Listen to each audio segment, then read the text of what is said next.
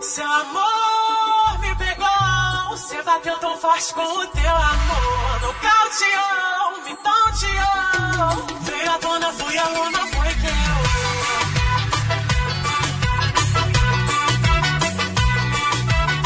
Momento Areva começando, minha gente. E hoje vamos comentar novamente notícias, né, do mundo nerd. E mais à frente fazer uma leitura dos comentários aí dos últimos podcasts. Já faz um tempinho que a gente faz leitura, então a gente tá vira e mexe a cada um mês, dois meses, sei lá. A gente dá uma paradinha para ler também os comentários. Meu nome é Marcelo Soares e para fazer isso comigo aqui hoje está o senhor Tiago Moura. E todas as notícias lidas e comentadas desse momento Areva estão lá no nosso Instagram, o Areva com dois As. Vão lá, entrem e acompanhem as notícias e as novidades do mundo do entretenimento. Então, Moura, já então que você está falando aí, puxa aí uma, uma novidade, aí, uma informação, uma notícia. Vamos começar pelo grande evento que aconteceu agora, né, da, que é a D23, né, que é da Disney, né? O painel da Disney falando sobre as novidades. E eles lançaram agora várias novidades que a gente não estava esperando, né? Porque a gente sabia das séries que já tinham sido avisadas, tipo da WandaVision, né? Da Feiticeira Starlight com Visão, que saiu um pôster muito legal, estilo anos 50, que tá os dois sentadinhos, imagem meio família feliz dos anos 50. E nas sombras a gente consegue ver os dois com os uniformes clássicos, principalmente a Wanda, né? Com, a, com aquela máscara clássica dela, com a tiara clássica dela. Falcão e Soldado Invernal. O que a gente não sabia é que que eles iam anunciar as séries da Mulher Hulk, do Cavaleiro da Lua e da Miss Marvel. É, pois é, assim, todo mundo achava, né, o, o, próprio Kevin Feige já tinha falado da Miss Marvel, por exemplo, dizendo que podia ser uma possibilidade de aparecer no futuro e tal, que ele gostava muito da Kamala Khan, mas assim, ninguém nunca imaginou que ia ser como uma série, né? Porque assim, todo mundo ficou imaginando que ela fosse aparecer, sei lá, no segundo filme da Capitã Marvel, né? Tipo, o filme passasse nos dias de hoje, e aí ela fosse uma fã da Capitã Marvel. No final acabou sendo uma série e surpreendeu todo mundo, né? É, dizer que é uma série, acho que eles não explicaram ainda, não falaram quantos episódios vão ter cada série, mas eu imagino que a Kamala pelo menos dá para fazer realmente uma história mais bem desenvolvida dentro de uma série, mais do que se fosse num, num filme ou numa participação no, no filme da Capitã quando nós publicamos isso, tiveram alguns comentários, o pessoal um pouco decepcionado, né? Pô, queria um filme da, da Miss Marvel. Realmente, série normalmente tem menos orçamento, né, para desenvolvimento. Só que é uma via de mão dupla. Ao mesmo tempo que sim, vai normalmente tem menos orçamento a série para streaming, só que ao mesmo tempo tem mais tempo para desenvolvimento, sabe? Uma coisa que até o Kevin Feige comentou, eu não sei se isso é oficial ou se são só rumores, mas a ideia é que a Kamala substitua o Peter Parker, agora com a triste partida do, do Homem-Aranha do universo Marvel, como esse personagem adolescente que vai ter essa. E se tu pensa, para, se a gente parar pra pensar, os filmes do Homem-Aranha estavam fazendo o que o da Kamala fazia, porque a Kamala tinha aquele negócio da escola, com bastante diversidade, de várias etnias, de várias religiões e tal. Os filmes do Homem-Aranha estavam fazendo um pouco isso, né? É, o da Kamala ela foi criada é, baseada exatamente no Homem-Aranha, né? No Homem-Aranha original lá dos anos 60, que tinha toda essa coisa de escola com poderes e como lidar isso com família e tudo, né? O primeiro arco, pelo menos assim, trabalha muito isso, né? Que ela ganha os poderes, ela é uma inumana, né? Ela ganha poderes pela exposição da terra, das terras, fumaça das nuvens, fumaça, nuvens terrígenas. Isso, nuvens, nuvens terrígenas. É, eu sempre confundo se é nuvem, fumaça. É das nuvens terrígenas que são jogadas em cima de Nova York e ela é uma das que ganha os poderes. E aí ela tem que tentar lidar com ter poderes e tem que esconder isso da família, tem que lidar com isso na escola e ainda ser uma super heroína. E como ela quer ser uma super heroína, ela se inspira muito na Capitã Marvel, por isso assume o nome de Miss Marvel dá uma dinâmica legal, assim, tipo, é realmente dá pra fazer uma série teen, né? Bem interessante. É, é, como a Marvel tá, a gente, pelos anúncios de séries e tudo, a gente tá vendo que a Marvel, inclusive por anunciar que a Feiticeira Escarlate vai estar tá no filme do, do Doutor Estranho, então a gente tá vendo que, ela, que, a Marvel tá meio que pensando em usar as séries meio que como um, uma forma de manter as pessoas ligadas nesse, no MCU quando, enquanto os filmes não vêm, né? Então, tipo, provavelmente os personagens vão migrando. Eu, eu acho que ela vai mexer muito isso de pegar personagem, jogar pra série, da série jogar pro cinema e por aí vai. Então, não duvidaria que depois da série da Kamala viesse participar como ponta, porque teoricamente, ah, quem é essa personagem, você vai lá na, na Disney Plus e vê a série dela, né, antes de ver o filme. Sim, e era meio que o plano de quando Agents of Shield saiu lá no passado, lá no longínquo ano de 2013. A ideia de Agents of Shield era isso, é que fosse uma extensão do universo Marvel, só que por problemas que a gente sabe internos dentro da Marvel e dos problemas entre o Kevin Feige e o Ike Permuter, que tinha uma certa rivalidade, Permuter sendo o cara responsável pela TV, era uma via meio que de mão única, né? Só a série referenciava o cinema. As primeiras temporadas de Agents of Shield viveu disso, né? Viveu de referenciar o cinema. E mais o cinema nunca nunca retribuiu esse agrado, né? Esse, esse problema, aparentemente, vai ser limado com, a, com as séries da, que vão passar no Disney Plus. Vai ser tudo sobre a asa do Kevin Feige, né? O que não for, que vai ser sobre a asa do Jeff Loeb, meio que não vai ter a ver, vai ser a parte, assim. Impossibilidade bem grande isso que você falou, da Kamala ser apresentada na série e depois ser introduzida nos filmes. Nada impede agora provavelmente vai ser esse caminho, assim. Ela vai, vai ser a série pra depois ela aparecer no, no filme da Capitã Marvel 2, né? Desses anúncios que é interessante também, foi bem surpreendente, foi a She-Hulk, né? Assim, tipo, ninguém nunca imaginava que, que a She-Hulk ia aparecer, né? Tipo, o Hulk, ninguém falou o que, é ia acontecer com ele pós Vingadores, né? Comic Con, na San Diego Comic Con e nem na D23. Então todo mundo tava meio curioso pra saber o que, que ia acontecer. E aí, provavelmente, na série do She-Hulk, eu acho que provavelmente é aí que o Hulk vai aparecer, né? Obviamente. É, o, o, o fato é que o Mark Ruffalo tem contrato para mais um filme cara, o Mike Ruffalo é mó de boa, mano. Eu tenho certeza é. que não é nada difícil de imaginar que, que, com certeza o Mike Ruffalo vai estar na série da Mulher Hulk. O que é muito legal, porque eu realmente não esperava que ia ter uma série da Mulher Hulk. Um filme da Mulher Hulk. Como a Mulher Hulk, dos quadrinhos pelo menos, ela não tem aquela figura tão disforme ou grotesca quanto do Hulk, eu fico me perguntando se ela vai ser de CGI ou se ela vai ser uma mulher pintada de verde, mano. Eu acho que eles vão fazer um CGI da pintura, né? Assim, tipo, é. Porque assim, a mulher o que, que acontece, ela não é. não volta ao normal, né? Ou ela volta. Eu não lembro mais, faz tempo que eu li Mulher Hulk. Ah, depende. Durante muito tempo eles mantiveram ela sempre como Mulher Hulk. Como eles estão fazendo hoje em dia, eu não sei. Em teoria, quando ela se transforma, ela faz a mesma coisa do outro, só que não fica tão, tão grande, né? Ela só muda, fica mais alta e mais forte, mas não tanto, né? Assim quanto o, o Hulk. E aí eu acho que provavelmente seja um CGI. Agora sim, o CGI pra uma mulher Hulk numa série haja dinheiro, né? Mas eles não vão fazer três episódios, né? Ele vai fazer seis, sete episódios, coisa, coisa mediana ali. Então eu acho eles vão fazer um investimento bom de dinheiro para poder manter a qualidade do que é no cinema, né? Eu não acho que vai, ser, vai ter problema de CGI. Eu só tenho uma curiosidade para saber, porque assim, esses anos todos, esses 10 anos aí de filme da Marvel, e nunca se falou dele ter uma prima, né? Da família dele, né? Em teoria, o pai morreu, falou de mãe, nunca falou de, de prima, nunca falou de ninguém, de tio, de ninguém e pronto, né? Então é, é, eu tô curioso para ver essa dinâmica que vai ser de aparecer uma pessoa da família dele agora e provavelmente querendo saber do ciência, alguma coisa do tipo assim, né? Que em teoria no, na Marvel eles pularam, já passaram aí uns 15 anos de história, então provavelmente a She-Hulk vai ser uma pessoa mais nova, não vai ser uma pessoa tão velha. Ah, é verdade, tem esse ponto, né? Guardiões da Galáxia provou que você consegue fazer alienígenas muito bem feitos sem precisar de CGI, né? A Nebula e a Gamora estão perfeitas só usando, e o, o Drax estão perfeitos só usando maquiagem por ser uma série, é, é, bem mais possível que eles usem maquiagem para fazer a, a, Mulher Hulk. Não sei, Mas aí, vamos ver. É, vale salientar que em Guardiões da Galáxia ninguém tinha uma transformação corporal, né? Eles tinham maquiagem e ficavam lá, né, com aquela maquiagem pega, faz, faz estilo Shazam, cara. Contrata uma mulher mais menorzinha pra ser. Faz, faz estilo, estilo Hulk, Hulk do Bill Baxby, cara. Isso seria uma forma até de homenagear a série antiga, né? Teria que ser bem feito, né? Pra não, porque do Hulk do Bill Baxby ele realmente virava uma coisa bem diferente, né? Assim, mais grotesca e tal. Mas tô curioso para ver, tô animado também, porque acho interessante de, de, trabalhar essa personagem que pode, inclusive, como a gente tá falando de, dessas migrações, acho que provavelmente ele vai trabalhar, jogar ela em, no cinema também em algum momento, assim, sabe?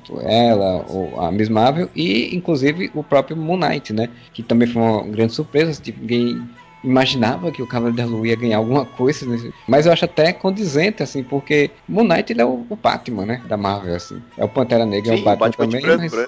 É, só que ele é Batman de branco, né? É um Batman com problemas psicológicos mais graves Não. ainda, né? Pantera Negra é o Batman mais rico e o Cavaleiro da Noite é o Batman mais maluco. Ele é um personagem que dá uma dinâmica, a gente viu com o Demolidor, né? É a mesma dinâmica, assim. Urbano, criminosos, uma pessoa que usa roupa, gadgets e que tem uma vida, quer dizer, dá pra você fazer uma série legal no Cavaleiro da Lua. Sem contar que ele teve boas fases aí, que se dá pra aproveitar histórias e aproveitar dinâmicas e se escolher, provavelmente vão escolher um casting legal. Então vai ser, vai ser interessante ver. A gente postou essa notícia, então um monte de gente começou a marcar o nosso amigo Márcio Fiorito, né? Fã número um de Cavaleiro da Lua. Tipo, todo mundo marcando ele em todas as redes sociais, falando. Do... Um abraço, Fiorito, se você estiver ouvindo isso. Todas as redes sociais falando aí do Fiorito estar feliz. E realmente, assim, é, pra quem é fã do personagem, eu também gosto muito do personagem. Li a fase do Warren Ellis no Cavaleiro da Lua e é fantástica. Li uma parte do, do Brian Woods e é bem interessante também, assim, então acho que espero ser uma série boa, assim. Espero que ela consiga dar um pouco do. matar um pouco as saudades que a gente tem na série do Demolidor, né? Que é a mesma pegada. O legal é que o Knight ele tem essas diversas personalidades, então ele tem a parte rica do Batman, né? Que é o, ele também é um cara com dinheiro, que é um ator, né? Ele vira o Cavaleiro da Lua exatamente porque tá fazendo. Tem várias versões, mas uma das versões ele tá, ele tá fazendo um filme e acaba encontrando o Kufu lá, o negócio lá que dá os poderes a ele. Tem uma versão dele que ele era mercenário, foi assim que ele ganhou, ganhou as coisas. Aí tem uma versão dele que ele faz de taxista, tem uma versão dele que faz de outra coisa. A versão original, se eu não me engano, do Cavaleiro da Lua nos quadrinhos, ele, as outras personalidades eram só disfarces, né? Vamos pensar uma coisa. Ele é um artista, cara famoso, também é um taxista e usa vários disfarces. É o Gugu, né, mano? O da Lua brasileiro o, é o Gugu. Caralho. O Gugu é o Cavaleiro da Lua brasileiro. Mano. Que é apresentador do programa de, de casais, inclusive. E fazia o táxi do Gugu. E fazia mendigo na rua. Exatamente. E levava as pessoas de volta pra casa delas. o Gugu é foda. O Gugu é foda, mano. Falando das séries, teve também uma notícia que eu achei interessante que na série da WandaVision, né, a série da, da Wanda do, do Visão, foi confirmado também da D23 que a Cat Dennis de Thor, né, a personagem que apareceu lá no Thor 1 e Thor 2 e depois foram esquecidas, e o Randall Park, que apareceu no Homem-Formiga, que é o agente lá é, do FBI lá que aparece no Homem-Formiga 2, vão estar no elenco de WandaVision, né? Então, isso eu achei curioso, assim, tipo, as séries estão meio que usando personagens que não estão sendo mais usados no cinema, ou que provavelmente não vão ser usados, e jogando nas séries que teoricamente não tem nada a ver com eles, né? Porque Cat Tennis e Randall Park vieram de dois filmes de um, de um tipo e aí vem para a da visão, né? Ah, cara, mas é porque assim, citação obrigatória de novelas whatever. O universo Marvel, é tipo uma grande novela, sabe? Sabe na novela quando você precisa ter, ter um delegado e o mesmo delegado vai atender todo mundo na novela? O agente da FBI atende todo mundo, cara. Precisa de uma cientista, pega a cientista lá que já apareceu no outro filme e joga ali, cara. É um grande Leblon. Eu tô curioso pra ver a da Katniss, porque a Katniss nos filmes do Thor ela era tipo um estudante de física e alguma coisa lá que não dá pra entender o que é mais que eles estudam, se é física, que é química, que faz. Ciência maluca, né? Tava lá auxiliando a Jane Foster e o Selvig e no segundo, ela também tá ajudando, a Jane Foster tá estudando os fenômenos lá ligados a Asgard. Ela, de repente ela vai entrar numa série que tem feitiçaria e alta tecnologia com um robô humanoide, né? O Randall Park até entende, tipo, ele é FBI, ele deve estar tá investigando, deve ser uma conexão de alguma coisa, né? Tipo, vai ser um personagem pra, pra ser a parte investigativa da coisa. Mas a Katniss eu tô bem curioso pra ver. Não, tem outra coisa interessante de pensar que esses dois personagens, tanto em Homem-Formiga quanto em Thor, eles eram os alívios cômicos Sim. dos filmes. O que indica que, cara, WandaVision pode ter muita comédia, sabe? É, o WandaVision já falaram que vai ter essa, essa, essa pegada de uma vida perfeita que a feiticeira vai criar para viver com visão e que teoricamente vai dar uma merda. Né? Já, já ouvi falar que ia ele ser possuído por algum espírito porque ela vai tentar trazer ele de volta utilizando magia, né? Porque assim, no universo Marvel nunca vou explicar direito a magia da, da, da Wanda, né? E aí estão falando que provavelmente ela vai tentar, vai tentar usar magia e isso vai dar uma merda, vai, vai ser, ele vai acabar sendo possuído por, por alguma força maligna. Provavelmente acho que em algum momento vai virar tipo uma história de terror, sabe? E aí, como é uma história de terror, você tem que ter os personagens ali cômicos na história. Falando dos poderes da Wanda, porque assim, nos quadrinhos ela controla as probabilidades, né? Que eu acho uma implicação muito aleatória para tipo, ela pode fazer qualquer coisa, né? É uma justificativa para ela pode fazer qualquer coisa. Nos filmes, para ficar aparentemente menos maluco, né? ela virou a Jean Grey, né? Sim, telecinética, sim. basicamente, né? Telecinética e, e um pouco telepata, é. mas isso só foi usado em, em Era de Ultron. Como a série já fala também, parece que a personagem que é a, a, a mentora dela nos quadrinhos lá, que eu esqueci o nome dela, Ark, é um negócio assim, vai estar também na série, então provavelmente eles vão explorar isso, né? Acho que vai, é a série vai... Agatha Harkness, mano, delas nas histórias do Quarteto Fantástico. Pode estar na série também, então provavelmente ela vai ser. Eu acho que ela vai ser a Wanda buscando como trazer o Visão de volta, né? E vai acabar encontrando a Agatha e vai tentar fazer alguma coisa, vai trazer de volta e no início vai ser tudo lindo e maravilhoso e depois vai dar merda e vai virar uma psicodelia que é o que vai levar ela ao, ao filme do Doutor Estranho, né? Multiverso de maluquice. Poxa, mas esse filme assim, eu não sei como é que vai ser o nome em português de verdade, mas para mim é Multiverso da Maluquice português deve botar multiverso da, da loucura, da, da, de Madness, né, da loucura, faz até uma certa brincadeira ou proximidade, porque por ser multiversity, com Montanhas da Loucura do HP Lovecraft, né? Mas eu gosto mais do nome que eu botei. Sim, sim, claro. Também uma coisa que eu lembrei, que na série do Falcão, Soldado Invernal, saiu umas novidades aí falando sobre o surgimento do agente americano, né? Vai ter um personagem lá que vai ser o agente americano, que assim, pelo plot que falaram da história, o governo sem um Capitão América, mas não vai deixar o. Quando vai ficar com você, você não vai ser o Capitão América Falcão. Vai querer botar um seu próprio Capitão América, que tem nos quadrinhos, ah, vai né? Ser o vilão, né? Vai ser o vilão de certeza dessa parada. Que tem nos quadrinhos isso, né? Quando o Capitão América deixou de ser a favor do governo e tal, aí o governo vai criar o agente americano e bota um cara pra ser, pra ser o Capitão América e tal. E no meio disso vai ter retorno do Barão Zemo, né? O David Bru vai voltar, postou até uma foto dele no Instagram com máscara e tudo, tá meio distorcida lá. Ele vai voltar para ser o Barão Zemo e dizem que ele vai fazer meio que aquela liga do mal lá dele, né? Vai juntar outros vilões e tal. Mestres do terror. Isso, vai juntar uns vilõezinhos aí pra, pra tocar o terror. Eu sempre pensei, sempre pensei não, eu penso de vez em quando. Que os mestres do terror são muito legais. Eles, é, eu penso de vez em quando, não é muito, não é muito frequente, mas eu penso. Quando paro pra pensar é nessas besteiras. O, os mestres do terror são um grupo tão legal, tá ligado? E não foi aproveitado no cinema. É massa eles usarem pra série. Mas eu vou te fazer uma pergunta, Marcelo. Tu não sentiu falta depois de ver o Guerra Civil no começo do filme, porque o final de, de Era de Ultron é aquela nova formação dos Vingadores, e depois a gente só tem uma cena de missão desses Vingadores, né? E daí já começa a Guerra Civil. Eu queria muito ter visto um filme dessa formação de Vingadores, tá ligado? Capitão América, Viúva Negra, Feiticeiro Escarlate, Visão, Falcão e Máquina de Combate. Faça uma falta enorme, mas eu acho que tá, até daria um embasamento maior para você ficar com pena de quando eles se separam, se bem que o foco era a briga entre o Capitão e o Homem de Ferro, não entre... É, realmente, assim, no Guerra Civil você sente que é muito rápido, principalmente a, a feiticeira, né? A Wanda, Sim. porque assim, a Wanda era vilã no filme anterior, junto com o Ultron, o irmão, aí no final ela se redime, o irmão morre, termina o filme lá se juntando a equipe dos Vingadores, no outro ela já tá super amiga e super integrada com a viúva e com o capitão. É, já... seria muito legal ter visto isso acontecer.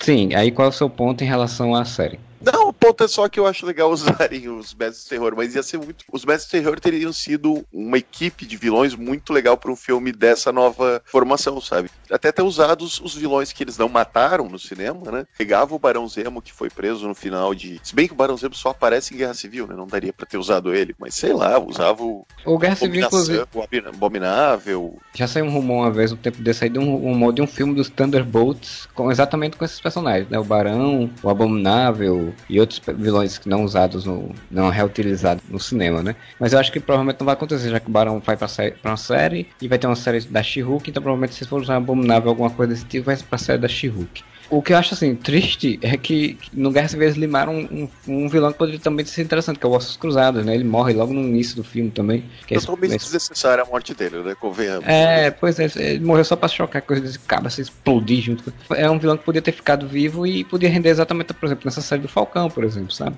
Ter rendido, não ter acabado lá. Foi, foi uma escolha muito ruim da Marvel, na minha opinião, matar os vilões, quase todos, do final dos filmes. Uns vilão bosta, tipo Malekith, pode matar mesmo, que não vai aproveitar mesmo. Esses vilão bosta, mas, pô, sei lá, todo, Todos os vilões do Homem de Ferro morreram, velho. Todos. Tipo, não sobrou nenhum. Só o, o, Justin Bieber lá, que eu esqueci sempre qual é o sobrenome verdadeiro dele. Botam que, que ele poderia aparecer no Thunderbolts também, como um cara que ia financiar, enfim. Tem um vilão aí que não morreu, mas tá aí, né, também. Que depois, foi depois de um tempo que eles pararam de fazer isso. Tipo, o filme do Thor 3, o vilão dele não morreu, né? Morreu a, a vilã, mas o vilão não morreu. Ele destruiu Asgard e ficou lá, né? Tá lá vivo. Esqueci o, o nome, diabo, bicho. O Diabão, o, o Trigon deles lá. É, pode crer. A Hela também morreu, mas, mas passa bem, né? Porque eu não vi o corpo. Se eles quiserem trazer ela de volta, dá pra trazer.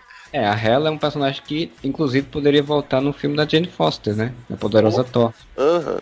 Fácil. Ela é a deusa da morte. Se eles forem seguir o plot de a Jane Foster tá com câncer, né? Tá pra morrer, então poderia ser uma dinâmica interessante. Eu não acredito muito que eles vão usar isso, tá? Também não Porque... acho. A é Marvel muito pesado pra Marvel.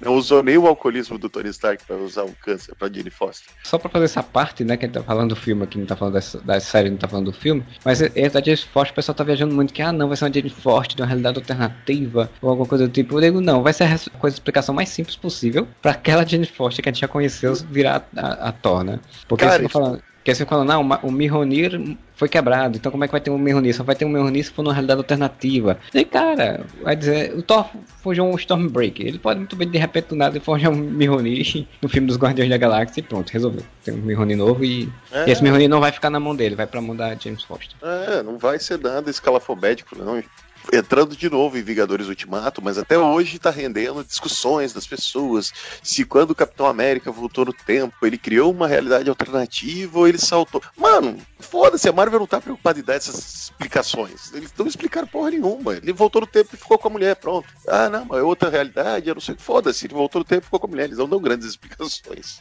Inclusive, eles, eles não dão tantas explicações que ele, as, as faltas de explicações vira história, né? Que virou a série do Loki, né? A série do Loki foi confirmada que vai ser é. uma história do, dele, daquele Loki que, que pegou o Tesseract no filme dos Vingadores Ultimato e voltou no tempo e vai ficar rodando aí pela história do, do universo Marvel é. e do, o Loki sim vai ser uma série de um Loki de realidade alternativa. Porque eles vão criar um What If, porque vai ter a série do What If, né? Inclusive na D23 saiu um, um, trailer, né, que não foi divulgado ainda, fizeram uma descrição e imagem, né, que mostra o primeiro episódio. Eles explicaram que vai ser um episódio para cada filme da Marvel, né. 23, então vão ser 23 episódios e o primeiro episódio vai ser do Capitão América, o primeiro Vingador, que é exatamente a, a Peg, Carter virando a Capitã Britânia, né, ela vira soldado, mas é pela Inglaterra, né, pela Inglaterra. Sim, pela inglesa. Ah, essa ideia é muito legal, né, cara? Inclusive, fazer uma série animada do Arif, fazer de todos os filmes é uma puta ideia maneira. E a descrição, inclusive, fala de que o Steve Rogers vai utilizar na série animada uma armadura Mark I.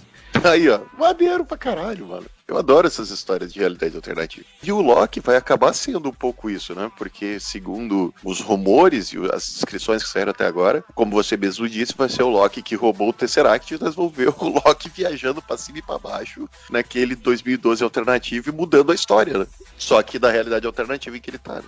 É interessante é. Esse, esse conceito deles estarem usando, começando a usar essa ideia de multiverso de uma forma mais simples, na minha opinião, sabe? Tipo, eles não tentaram criar, não, agora nós vamos fazer Vingadores do universo alternativo para enfrentar os Vingadores daqui e não sei o que. Eles não, não, agora a gente vai contar essa história do Loki e ela, mas ela se passa em outra realidade. Isso é maneiro, porque simplifica e utiliza a ideia de multiverso. O Loki ficou bem claro pelo que eles falaram, pelo, pelo plot e até pelo logo, né? Que o pessoal ficou treinando que é o, pior, o logo mais feio que tem, mas provavelmente vai ter explicação para cada coisa dele no, na série. Fica bem claro que vai ser uma série mais puxada para comédia, né? Assim, tipo, mais para diversão, né? Já saiu algumas fotos dele, tipo, nos anos 70, enfrenta um cinema que tinha coisas dos anos 70, então vai ser um Loki que vai estar tá rodando pelo, pelo tempo, né? Então ele vai mexer e fazer travessuras, porque é isso que é o Loki faz, ele vai fazer travessuras com, a partir do poder do Tesseract. Então eu acho que em algum momento, de antítese para ele de conflito, vai ser alguém atrás do Tesseract, né? Ele é um vilão com uma série. Aí você tem que ter um vilão do vilão pra série poder render, né? Como eles não falaram ainda nenhuma informação sobre se vai aparecer o Chris Hemsworth, se vai aparecer algum, algum Vingador, algum personagem que já apareceu, né? Aí não sabe se vai ter esses cruzamentos. Provavelmente a gente pode até guardar para deixar de surpresa, né? Já que também foi anunciado que as séries da, da, da, da Disney Plus vão ser séries semanais, né? Um episódio por semana, não vão ser séries de maratona, né? E não vão lançar todos os episódios de uma vez só, o que me agrada bastante. Porque, tipo, além de, de, acabar com essa cultura do spoiler gigante, né? Cria uma coisa que, que, que às vezes a gente sente falta nessas séries de maratona da Netflix, enfim. Que é a coisa de você especular, de você discutir o episódio, de você falar com seu amigo, você assistir, porra, que legal, isso aí, que será que vai acontecer semana que vem? Que a gente fazia isso muito com a gente da Shield, né? E é divertido isso. Isso até renderia um podcast, futuramente, né? De esse modelo Netflix e se ele é tão obrigatório assim. Uma coisa que eu escuto muito, Marcelo, é a galera falando que os millennials, apesar que eu fui ver na internet, infelizmente, nós que nascemos nos 80 também estamos sendo enquadrados no termo millennial, tá? Isso me deixa um pouco indignado. Como se a gente nasceu uh, antes? A ideia, agora, pelo menos a última definição que eu li, é que millennial é todo mundo que atingiu a maioridade ou próximo à maioridade depois, nesse nesse milênio, entendeu? Ah, Não, tá. Virou nasceu, de maior. Nasceu é, ou virou de maior? maior? Assim, quem nasceu de 2000 pra cá é outro nome já.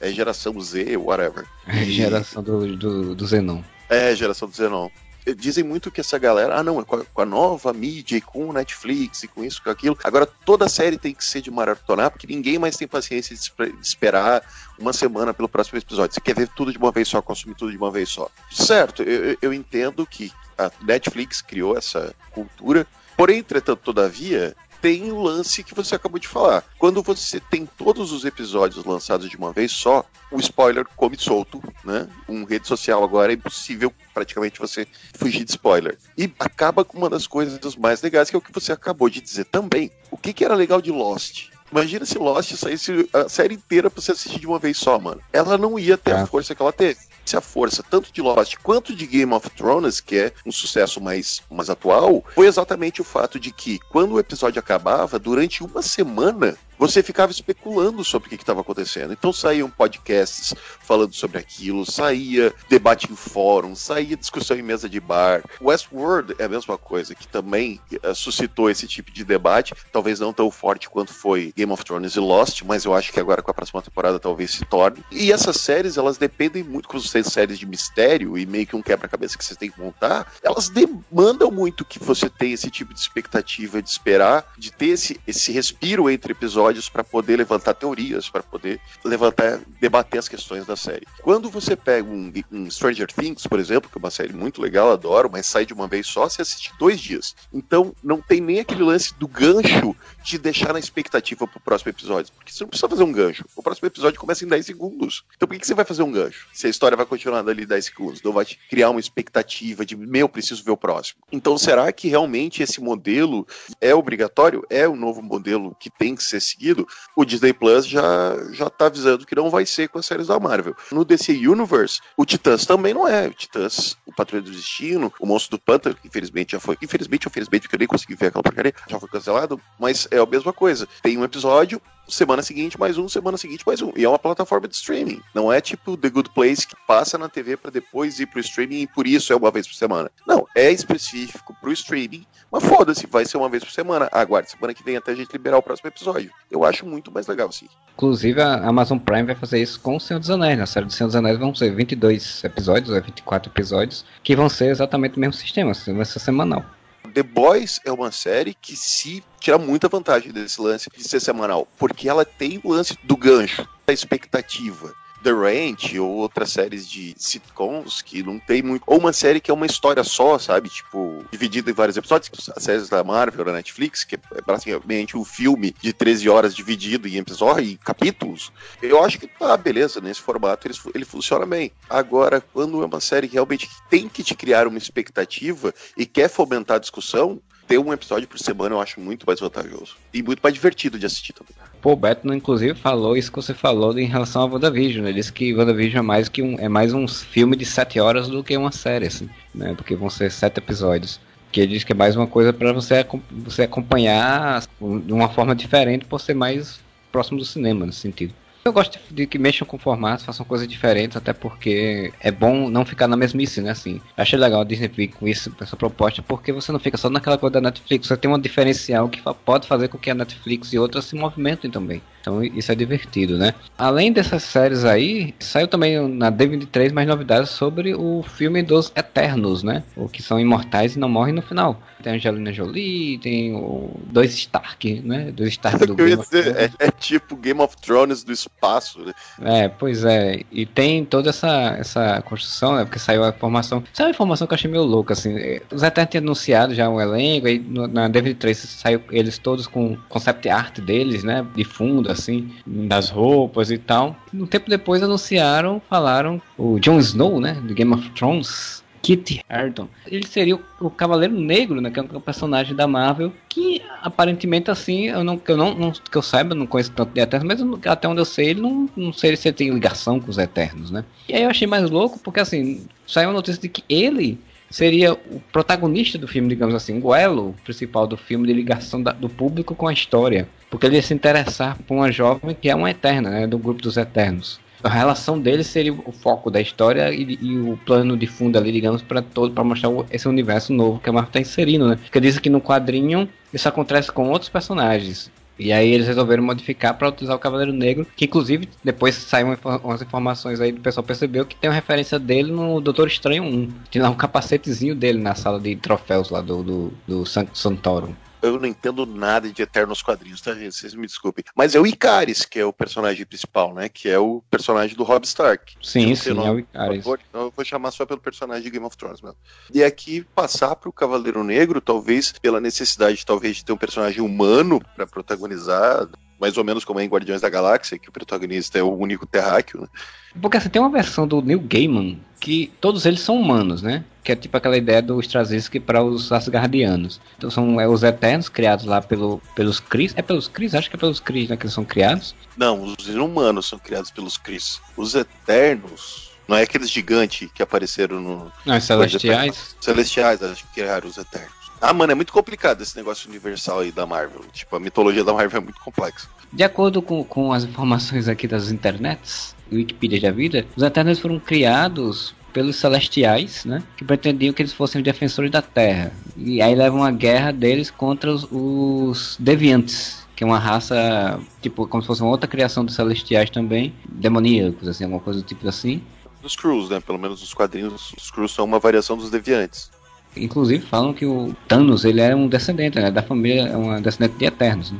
Thanos, ele é. Como é que fala quando mistura dois, duas raças? Ele é um mestiço. Mestiço entre Deviante e, e Eterno. O Kevin Feige sempre fala que vai contar a história do universo Marvel desde o nascer da raça humana até os dias atuais, né? Passar por tudo isso. Cara, você pode expandir a mitologia do universo Marvel de uma forma absurda, né? E contar várias épocas, épocas que a gente não, não veria em outros filmes. Sim, sim. Então acho que realmente, provavelmente, como vai ter essa, essa pegada, né? Assim, é, eu não sei se eles vão usar a ideia do New Gamer de todos estarem humanos sem memória na Terra e ter que lembrar quem são e voltar a ser os Eternos, ou se vai ser já uma raça que já existiu logo no ano passado, que já sabe quem é, já tá, enfim. E você precisar ter um personagem humano pra ser a orelha da coisa, né? O cara que não sabe de porra nenhuma o que tá acontecendo. Então é, é, botaram o senhor Stark lá, né? Ele nunca foi o Stark, ele é Jon Snow. ah, ele é um bastardo. Ele é um bastardo, ele é um bastardo Targaryen. Essa notícia todo mundo já começou com as piadas, né? Aguardando referência a Jon Snow no filme, você não sabe nada de Jon Snow e essas coisas todas. A melhor piadinha que eu vi foi quando, tipo, Kit Harington, no último dia de gravação, ele disse: Nossa, graças a Deus, nunca mais quero usar preto e usar uma espada na minha vida. É, aí aparece ele usando preto usando uma espada. Mas é isso aí, os, os Eternos tem, tem data de estreia? Os Eternos tem, né? 6 de novembro de 2020. Falta um pouco mais de um ano. Um pouco mais de um ano pra gente ver isso no cinema e descobrir como é que vai ser a aventura dos Eternos Game of Thrones no espaço. que mais da D23? A gente teve as roupas da, da Viúva Negra, que saiu na, também, eles postaram, postaram o trailer da Viúva Negra, né? Saiu a roupa branca dela, vai mostrar que ela vai ter várias roupinhas, saiu uma, um pôster com ela com a roupa clássica, né? Feito um desenho dela, um arte conceitual da roupa clássica dela. Legal, inclusive delegado Hopper de máscara de super-herói. Deve ser realmente assim, eles vão justificar que ela deixou de usar essa roupa clássica dos quadrinhos para poder fugir do seu passado soviético, né? Porque a roupa clássica Então, é bonita. Mas, mas tem uma data específica em que se passa esse filme? Já foi divulgado? Pelo que eu tinha visto, assim, ela vai enfrentar o, o treinador e o Guardião Vermelho, né? São os dois vilões. E pelo que eu tinha lido um tempo atrás sobre especulações do que seria, começa o filme no, no final dos anos 80, né? Na queda do, do muro de Berlim, aquela coisa toda, aquela fim da União Soviética. E depois teria um salto para os anos 2000. Então se passaria nos anos 2000, 2000 e alguma coisa, antes dela entrar para Shield, quando provavelmente ela estava como mercenária fazendo atividades pelo mundo tal, aquela coisa toda. Tem uma personagem que nos quadrinhos é a Viúva Negra 2, né? Que ela se torna a Viúva Negra no lugar da Natasha, que também vai estar no filme, então provavelmente ela vai ser uma parceira dela, alguma coisa do tipo. E tem a. Como é o nome da atriz, cara? Dizem que também é uma Viúva Negra, tinha, teria sido uma do mesmo programa que a Viúva Negra passou. Rachel Weisz. Isso, vai ter a Rachel Weisz. Algumas especulações colocam que ela vai ser um agente também, né? Russa, daqui a pouco vai ser viúva negra também, mas que provavelmente possa ser a vilã do filme em algum momento. Aparentemente ainda não foi divulgado a sinopse exata de que época que se passa a série. Ah, o filme. Eu acho que a tua teoria faz muito mais sentido ser antes de Vingadores, né? Ser uma coisa que se passa ali em 2005, 2004, antes dela entrar pra Sim, Shield. Falam, inclusive, que provavelmente tem alguma participação do arqueiro, do Gavião Arqueiro, e provavelmente vai ter essa coisa do Budapeste. Tipo, pro- provavelmente eles vão explicar que Budapeste foi o momento em que ele teria ido pra lá pra matá-la e, e aí não mata, sabe? Assim, tipo, é o momento da virada dela, assim. Mas será que vai ter o Jeremy Renner no filme? Não tem, né? Então, não tem, não falam, né? Mas se eles É, estiverem guardando mas- surpresa, né? Pode ter, pode ter, verdade. É, não, eu acho que faz muito sentido ser antes de Vingadores, porque tem uma. Eu tava olhando ali, eu até ia ler, mas era muita teoria, e teoria de Reddit não vale a pena ser lida. tem gente falando, ah, não, vai ser entre Vingadores, o Soldado Invernal, vai ser antes de Guerra não. Civil, Guerra Civil, vai ser. Tem, tem um vídeo idiota ali falando que vai ser depois de Ultimato, porque vão ressuscitar ela. Como? Mas acho que faz muito sentido ser ali antes do primeiro Homem de Ferro, né? Aliás, do segundo. Homem de Ferro, que é quando ela, ela é apresentada. E abre uma possibilidade muito legal, porque a gente viu vários flashes do passado da Natasha, né? Principalmente em Era de Ultron, que aparece lá ela de bailarina, dançando e tal. Ela numa mesa de cirurgia, aquilo nunca foi explicado, quer dizer, é explicado no filme que aquilo foi feito para ela perder o útero, né? E não, ter, não poder ter filhos. Mas vai ser muito legal você ver o programa Viúva Negra, né? A ideia de como ela se tornou essa, essa espiã assassina. Isso rende muita história, mano isso rende muita história, tu, tu, falar sobre esse programa de super soldado, né? Que seria pelo qual ela passou. Ela vai usar o termo de, nome Viúva Negra, provavelmente por ser a última sobrevivente de um projeto. Eu, eu não acho que assim, eu acho que o Viúva Negra não vai ser tipo, é um termo para uma pessoa, acho que vai ser o termo do projeto, assim, as pessoas se tornam viúvas negras, várias delas, uhum. e ela vai ser tipo a última que sobreviveu, e aí e vai ter toda esse, esse, essa história do filme dela. Porque a história do filme dela pelos rumores que falam, vai ser para apresentar. Que aí muitas pessoas já estão falando, ah, que, que merda, vai, em vez de manter, vai ser para apresentar uma nova viúva negra, né? E Helena, é, Helena Belova, Belova, Bescova, sei lá como é o nome, que é uma personagem que tem nos quadrinhos que é a Viúva Negra 2 que vai estar tá no filme. Então provavelmente ela vai ser apresentada para o público para depois ser reutilizada como uma nova Viúva Negra. Ou não, né? Porque é Pode ser que a Marvel só queira só jogar e depois não usar, é. né? Como porque pode ser até uma criação de expectativa para cortar nossa expectativa, né? Tipo, essa personagem morrer durante o filme, você achar que, nossa, eles vão apresentar a nova Viúva Negra, pô, a mina morre. Outra coisa que, que é interessante, eu só queria citar por cima, em Agent Carter, você lembra que acho que na segunda temporada eles apresentam o primeiro indício do programa Viúva Negra, né? Que aparece uhum. aquela mina super mó treinada e daí os,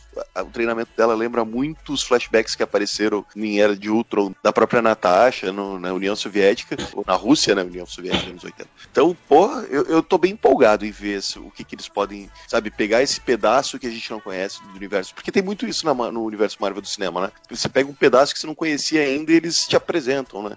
apresentou ali o Capitão América e como é que foi a Segunda Guerra nesse universo, no Thor, quando você vai para outros planetas, o, o Guardiões da Galáxia e tal. Esse é um pedaço que a gente não conhece. Esse negócio do programa secreto da Rússia e tal, dá muito pano pra manga para um filme bem legal de espionagem filme da Viúva já é interessante por ser um pedaço da, que a Marvel não trabalha tanto de, de grupos de espionagem, né? Eles citam, você tem a Hydra lá no, no filme do Capitão, a IMA na época da, do primeiro filme do Capitão e tal, mas os grupos de espionagem mesmo assim da Marvel não são realmente usados, só a SHIELD e, e nenhuma outra mais, né? É, e a Hydra que foi bem utilizada só em Capitão América 2, né, que é o filme exato, incrível, exato. Eu ainda acho o melhor filme da Marvel. Exato, não, não, tem, tem outros é, grupos e não são utilizados e aí é legal porque eles podem exatamente trabalhar isso no filme da Viúva pelo menos uma obra assim que dê destaque de fato a personagem como ela merece. Eu tô bem animado, tô bem empolgado também pro filme da Viúva, estreando que vem também. É um filme que eu tô esperando bastante. Como a trajetória da Natasha já foi encerrada no universo Marvel, ele vai ser talvez o primeiro filme da Marvel que ele vai ser muito fechado em si. Ele não vai precisar abrir pontas para outras coisas, sabe? Ele vai poder ser um, um filme totalmente autocontido, assim.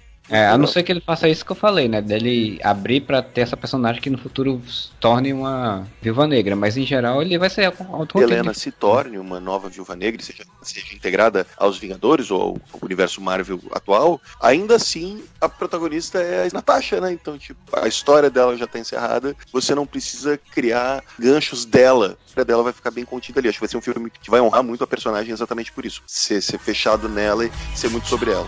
Sim, verdade. Yeah.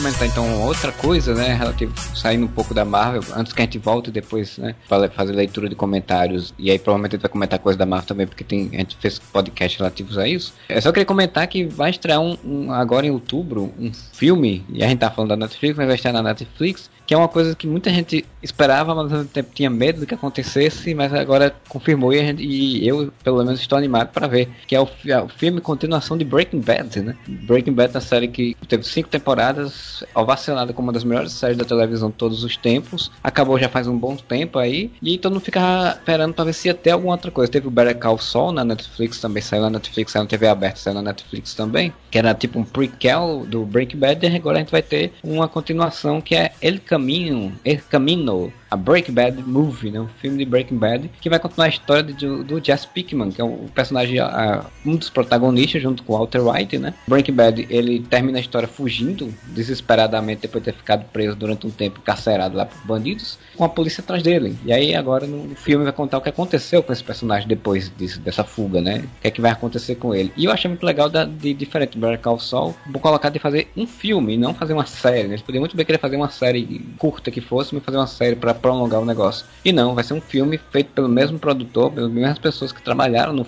no Breaking Bad, então isso já anima pra caramba, não é um, outra pessoa querendo explorar o negócio. É o Vince Gillian lá voltando, então não tem a ver com super-heróis, com Marvel, mas achei fantástico, achei maravilhosa a ideia, então tô muito animado o final de Breaking Bad, apesar de ter sido perfeito em relação ao, ao Walter White, né, ao Walter Blanco, via na né, versão espanhola da série, o final do Jazz ficou em aberto, né? Então é, é legal ter, ter, esse encerramento pro Jazz, que era, porque era o co-protagonista da série. Assim, não era uma coisa que necessário ter, né? Porque não, assim. Não, não era né, necessário. O, o, final dele, para quem não viu, vai ter, ter um pouquinho de spoilers, porque já, como eu já citei, mas o final dele, assim, você entendia que tem uma mensagem ali para quem viu toda a série, você entende. Ok, esse final dele tá bom. Ele agora vai ter um pouco de paz na vida, assim, tipo, esperança de ter um futuro e tal, porque tava muito na merda na época. Não era necessário, mas é legal, porque exatamente o ator, ele tentou fazer outras coisas, fez é, Need for Speed, né? Filme que não deu muito certo. Velozes é. e Furiosos se inspirou em Need for Speed, depois de Need for Speed foi fazer o Velozes e Furiosos, não deu certo. Né? Não consegui placar outra coisa aí, não foi chamado para fazer filme de super-herói, porque todo mundo vai fazer filme de super-herói para ganhar muito dinheiro, né?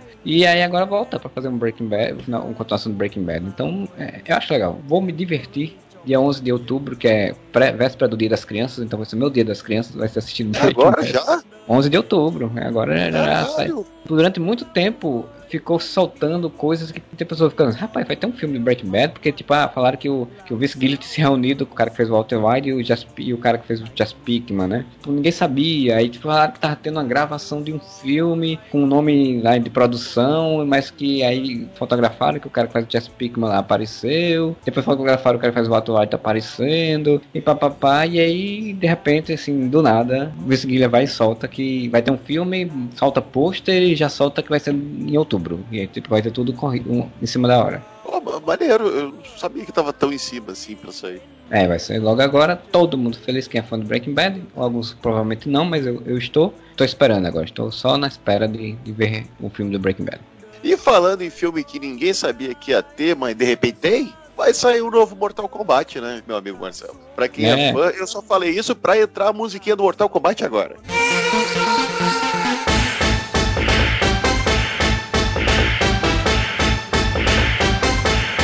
para quem é fã do filme lá dos anos 90, que eu sei que o Thiago Duende é um grande fã, eu também gosto muito daquele filme, nunca mais revi para não, não pensar que ele é ruim. Não, mentira, eu revi já, ele é bem legalzinho ainda. Mas vai sair uma nova versão pela New Line. Clássico filme de luta dos anos 90, que dura até hoje. E com um elenco, cara, que me parece interessante. É tudo, obviamente, uma galera meio série B, né? Porque esses filmes nunca, nunca tem elenco de série A. Até agora, divulgado que o Liu Kang vai ser interpretado pelo Ludlin, que é o Ranger preto do, do, filme dos Power Rangers que não deu certo, né? Que, que ah, vai ter pô, legal. É um, bom, é um bom ator, é um bom ator. É um bom ator, é um bom ator, ele tem cara de Liu Kang. Lembra do Jax, o policial, que é parceiro da, da Sony, tem os braços de mecânico e tal. Quem fará o papel dele é um ator chamado Mercat Brooks que também é conhecido como Jimmy Olsen da série da Supergirl. Caralho, velho, o Jimmy Olsen vai ser o Jax. Vai ser o Jax, cara. Mirradinho daquele jeito. Ele não é mirradinho, cara. O bicho é muito forte, cara. Eu tava procurando as fotos para botar aqui no post do Instagram, tá ligado? Ele é maior que o Superman da série, de forte. Então é a série que, que esconde isso, né?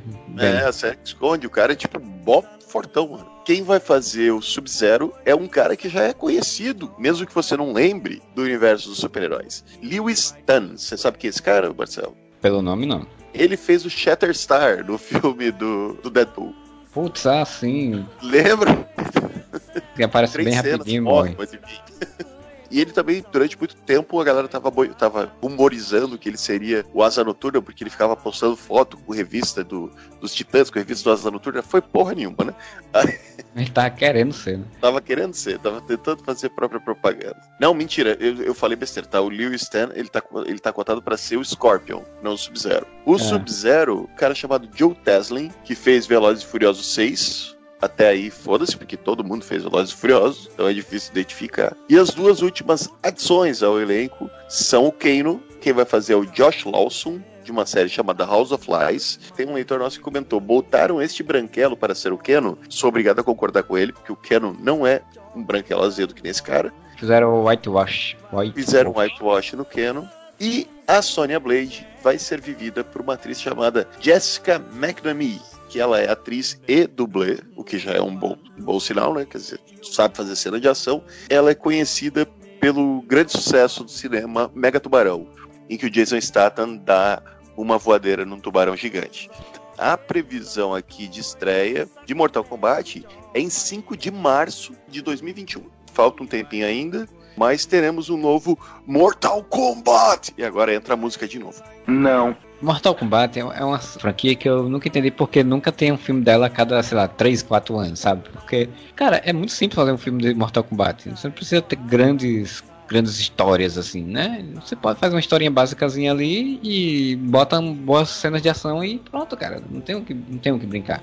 Não teve um filme a cada três anos, por causa de um filme chamado Mortal Kombat Aniquilação, que pegou uma pá de cal e jogou em cima de Mortal Kombat no cinema durante 20 anos.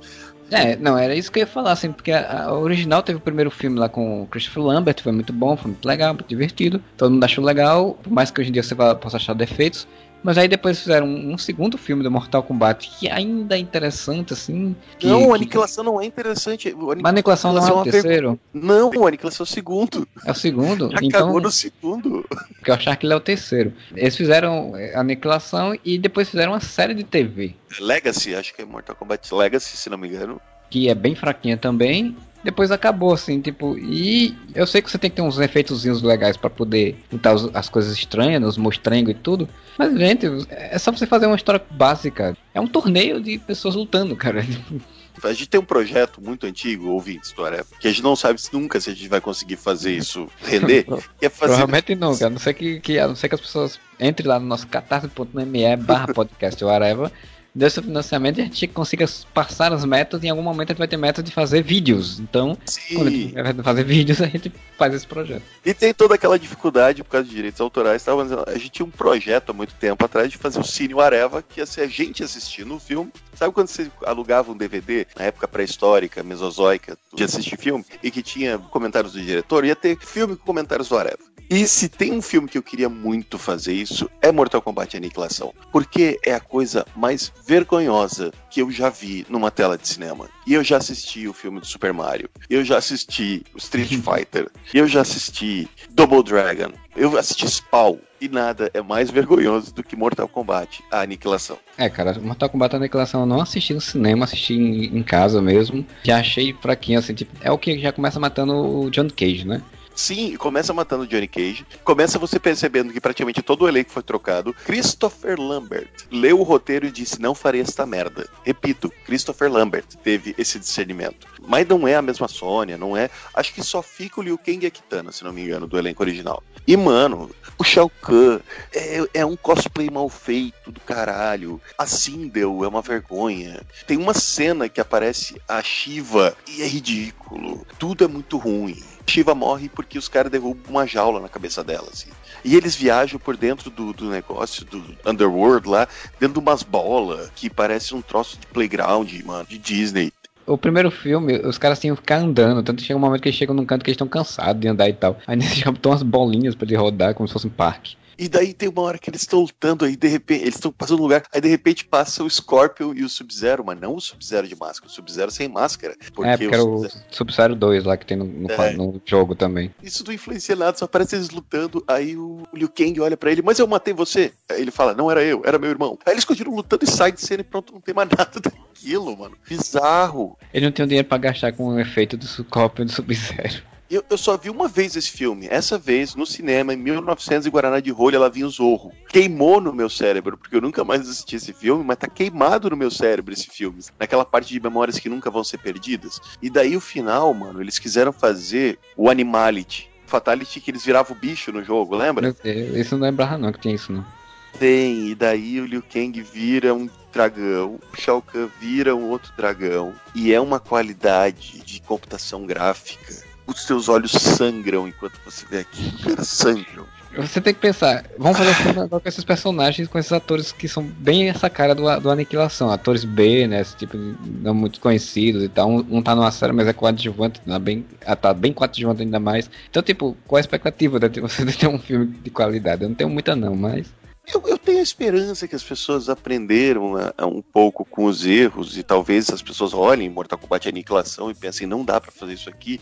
Com essas mudanças de, de, estigma de que não, não podemos filme, fazer filme de ação, tem que ser tudo PG-13, né? E daí Deadpool veio e mostrou que não precisava, Logan, outros filmes assim.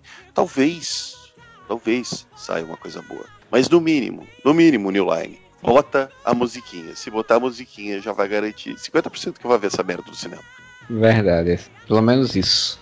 Eu provavelmente não vou ver no cinema, mas para acabar aqui, vamos falar do trailer do Exterminador do Futuro, o Destino Final. Tinha saído um trailer um pouquinho mostrando um pouco, um pouco dessas histórias, assim, mas não muito. E agora sai um trailer mais completo, né? Daqui a pouco tá pra estrear já o filme. Sai um trailer mais completo, mostrando um pouco mais de, do, dessa Exterminadora nova, o que é que tá rolando, o que é que é isso, e da Sarah Connor no meio dessa, dessa balbúrdia toda aí. O que, é que você achou, Moura, desse trailer? Gostei pra caralho. Todo mundo sabe que Exterminador do Futuro é um e o 2, não tem nada depois disso. Não existe filmes depois de Exterminador do Futuro 2.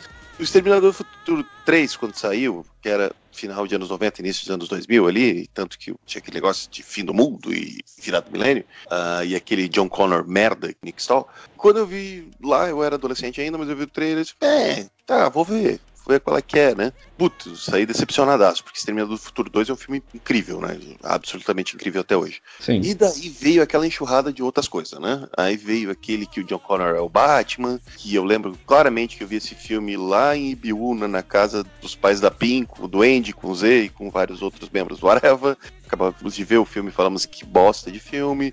Teve a série, né, de TV.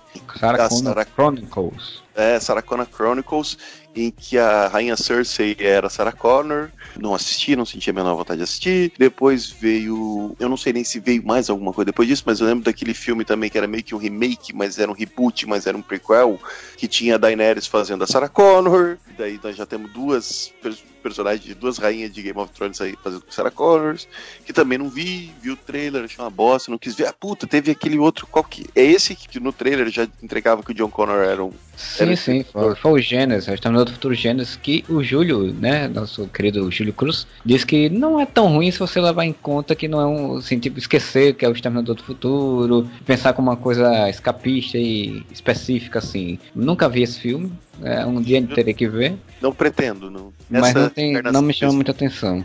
E daí, eu vi esse trailer. Eu nem vi o trailer de Exterminador do Futuro 2. Tipo, Exterminador do Futuro 2 estava passando na televisão um dia. Eu vi no alto dos meus, sei lá, 9 ou 10 anos e fiquei, caralho, que filme é esse, mano? Desde então eu não tive expectativas com o Exterminador do Futuro. Pela primeira vez isso aconteceu. Porque um filme que ignora solenemente tudo que aconteceu depois de Exterminador do Futuro 2 traz a Sarah Connor a Sarah Connor, não traz uma atriz interpretando Sarah Connor. Ele traz a Sarah Connor de volta. E cita os, os filmes anteriores que ela fala no trailer. Ah, o, o Apocalipse era para ter acontecido em 97. Eu e meu filho impedimos. Nós salvamos 3 bilhões de pessoas. Tá bom esse currículo pra ti, filha da puta? E daí a mina, que não é uma exterminadora, a gente pensou que fosse uma exterminadora, mas no trailer é falado que ela é uma humana geneticamente Aprimorada. modificada, né? Aprimorada. E que ela fala: Não, não tô, não. Porque se a gente não salvar essa menina aqui, é que vai foder tudo. Você, você conseguiu mudar o futuro, mas você não alterou nosso destino. A merda ainda vai agarrar. A grande dúvida que ficou quando saiu a informação que ia ter a Sarah Connor, que ia ser uma continuação de. Qual a história? Como é que foi essa história? Quando saiu mais informações, a gente viu que a ideia é que ela conseguiu impedir, de fato, a, a Cyberdyne de criar a Skynet, né? Porque a Cyberdyne ia criar a tecnologia e ela ia se desenvolver e virar Skynet. Só que acontece é que ela não impediu aquele futuro, ela adiou o futuro porque o futuro se modificou, que é essa questão do destino que a menina fala no trailer, né? Ela diz, ah, mas não vai mudar o nosso destino, porque o futuro só se modificou, ele, ele foi ah, prolongou por mais por uns 20 anos, né, 97, uns 20 anos aí a história e mudou o caminho, né, em vez de ser o John Connor, o Salvador, a Skynet vai ser formada de outra forma, por outros caminhos e vai ter um, uma garota imigrante, eu acho que provavelmente ela vai ser imigrante, provavelmente, eu acho que ela tem, parece que ela é latina, filho dela, vai ser a mesma história, né, o filho dela ou a filha dela, não, não, não, lembro, vai ser a pessoa que vai, vai salvar o mundo no futuro contra as máquinas, né? Então vai ter um, vai ter um outro, tem um novo futuro foi criado e aí tem essa, essa exterminadora, que a gente achar que é uma exterminadora, ela vai ser uma aprimorada mandada pro passado para poder proteger essa garota. E no meio disso, a gente vai ver que a Sarah Connor virou meio que uma caçadora de exterminadores do futuro, né? A Sarah Connor é uma das primeiras grandes heroínas de ação do, do cinema, fodonas, assim, sem ser, sem ser a mocinha em perigo e tudo mais. E o destaque que ela tá tendo, você olha até nos cartazes, ela é a personagem que tem mais destaque. Eu acho isso muito maneiro, velho. Personagem muito foda. É um filme que é interessante porque o filme é um filme feminino, assim, né? São três mulheres, né? Protagonistas da história a Sarah, essa Terminadora e a garotinha que vai ser a, a, protegida, contra um ataque de um do motoqueiro fantasma lá, né? Do, do, do, do Luna, né? Que é o, é o ator que fez o motoqueiro fantasma em Agentes da Shield, ele vai ser o. Até tem uma piadinha legal no trailer, né? Que o bicho tá entrando na, pres, na presídio lá, o cara pede pra ele tirar as armas, ele faz, ah, meu corpo é uma arma. Aí o cara faz, ah, não, deixa você conversar isso pras, pras mulheres. Ele, ah, tudo bem, você que sabe. E aí, tipo, ele passa e vai sair matando todo mundo para poder pegar a, o alvo dele. E ele é um robô, ele é um, um, Terminator ainda mais evoluído, né? Porque é um Terminator que se multiplica, né? Ele, ele se, é. cria outras formas dele, né? Essa, uma tecnologia ainda mais evoluída mistura interessante do T800 com o T1000, porque ele tem, quando você viu, quando as cenas já são tão muito boas nesse trailer, mano. Tipo, tem Sim. uma cena, eu não sei se é porque tem o Schwarzer, no, o Schwarzer, né, no filme, só que aparentemente ele não é um, um exterminador, né? Ele é um cara comum, mas tem uma cena que eles atiram, né? Ele tá atirando na cara dele, tipo, vai desfarelando o ou desfazendo o metal líquido que forma a pele e embaixo tem aquele esqueleto de do exterminador, né, do T800, aquele esqueleto robótico mesmo. Só que é como se ele fosse a simbiose dessas duas coisas, como se ele tivesse um esqueleto metálico físico igual ao T800 e ao mesmo tempo uma pele, uma carcaça de, de metal líquido igual ao T1000. Isso rendeu cenas muito legais no filme. A personalidade dele aparentemente está muito legal porque ao contrário do T-800 do Schwarzer que só falava I'll be back, Sarah Connor, com aquele sotaque escroto do Schwarzenegger, e do T-1000... Do outro, que era do, psicopata, né? Que era o psicopata do Jason Patrick, que era tipo, o cara que não tinha expressão, era só, sabe, aqui, aqui, e aquela corridinha que ele dava, né? Corridinha que é quase tão boa quanto o Tom Cruise. Aqui tu vê um sarcasmo no personagem, como se fosse uma inteligência artificial mais evoluída. E isso é bem legal porque reflete meio que a forma que a gente encara a tecnologia hoje em dia. Lá nos anos 80 e 90, quando saíram os filmes originais, a tecnologia, a ideia de robô era muito aquilo, sabe? Robô, fechado, ideia, sabe? coisa dura, né? Fria. Né? Dura, né? fria. Você tem, lógico, uh, grandes obras que, que, subvertem isso, como, por exemplo, Blade Runner.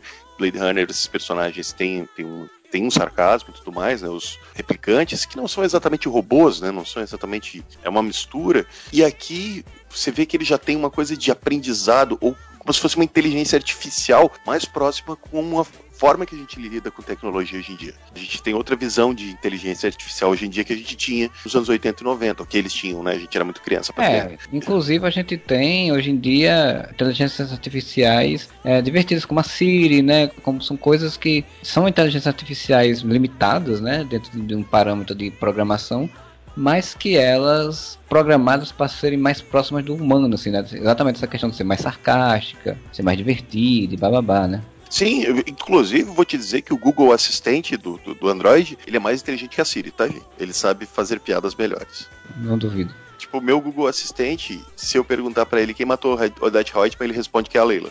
Mas aí a gente entra no, no, numa coisa que dá medo, né? Que é na Matrix. É, eu não assisti o novo Chuck ainda, mas o novo Chuck é a mesma coisa, uma inteligência artificial que evolui. Westworld que tem essa mesma premissa. Como a gente falou semana passada, né? Tipo, Matrix tem o lance da inteligência artificial, como era a, visão naquela época, ali de anos 2000. Agora, né, já estamos em 2020, estamos 20 anos no futuro de, de Matrix como já é, a nossa visão de inteligência artificial já é outra, eu achei bem legal refletido no personagem do Exterminador atual, né? É, não, eu, eu curti o trailer, eu só fiquei com receio dele estar tá mostrando muito, porque tem umas cenas ali que fica parecendo muito que a cena de fim de filme, sabe? Assim, a grande cena de ação de fim de filme. Mas achei bem interessante essa dinâmica, achei legal a, a imagem da Sarah Connor, né? Da Hamilton lá com aquela cara toda de imagem de uma pessoa velha, mas que se mantém durona, né? Se, se mantém lutadora na coisa ali.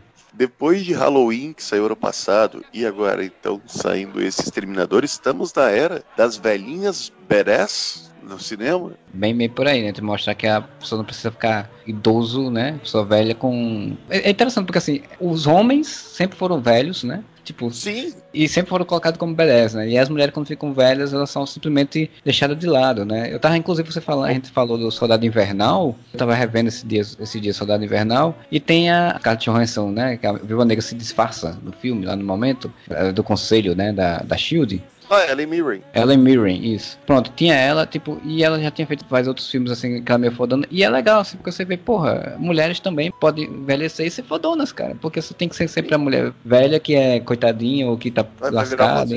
É, pois é, né? Tipo, isso, isso é legal, isso, tá, isso é interessante de ver. E a Sarah Connor tá, tá muito legal nesse sentido, assim, mostrando todo esse sofrimento dela que ela passou e, e, e, o cara tá tentando. E é legal uma coisa que o, o Schwarzenegger, né, ele tá no filme, assim, aparentemente, como você falou, ele não é um exterminador, ele não, não sabe se. Eu acho que ele não seja, e se ele não for, eu acho que provavelmente ele vai ser o cara que ter, ter, ter sido a base física, né? Como eles brincaram no Terminator no próprio Terminator 2 tinha uma cena extra cortada, né? Eles cortaram a cena que mostrava ele sendo a versão humana dele, né? Que era o, o cientista que ia ser a base visual do Exterminador. E isso foi cortado no Exterminador do Futuro 2. Ou é do 3? Acho que é do 2. Enfim. É legal porque tem essa cena, né? Tipo, ela vai encontrar o bicho, tá pra matar, a menina impede e ela ainda fala: depois que tudo acabar, eu vou matar você. Ah, sim, sim. Essas atrizes veteranas, fodonas, que já fizeram personagens fodas do passado sendo retomadas e tendo o mesmo prestígio, sabe, que os atores. Porque você vê lá os mercenários, né? Stallone, Schwarza, Chuck Norris, tudo velho, lá dando tiro e dando porrada, é maneiro. Só que por que não as minas, tá ligado? Eu quero um filme do o novo Alien com a, com a Sigourney Weaver veinha lá, dando tiro em Alien, cara. Coitado, velho. Nunca vai se livrar. Vai estar tá morrendo e com Alien fugindo de Alien. Ela já morreu umas três vezes da franquia do Alien, não? Sim, sim, morreu, ressuscitou, criaram clone, não sei o que, blá blá blá. Teve filho Alien, né? Teve tudo já. É, mas é isso, vamos esperar. Eu também, se eu não me engano, estreia em novembro em outubro, não lembro a data. Terminal do Futuro Destino Final. Que vai salientar, tem o James Cameron, né, na, envolvido, então... É, retorno do James Cameron também, importante. E vou dizendo tudo vai ficar bem E as minhas lágrimas vão secar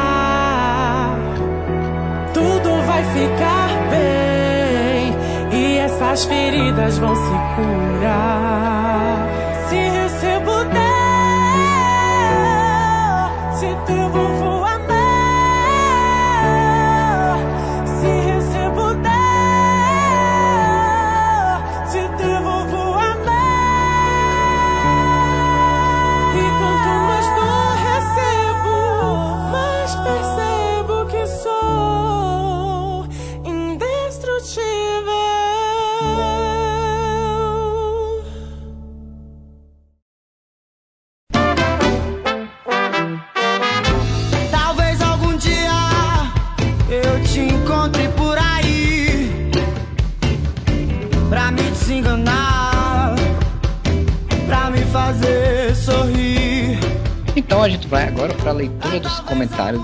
podcasts, né?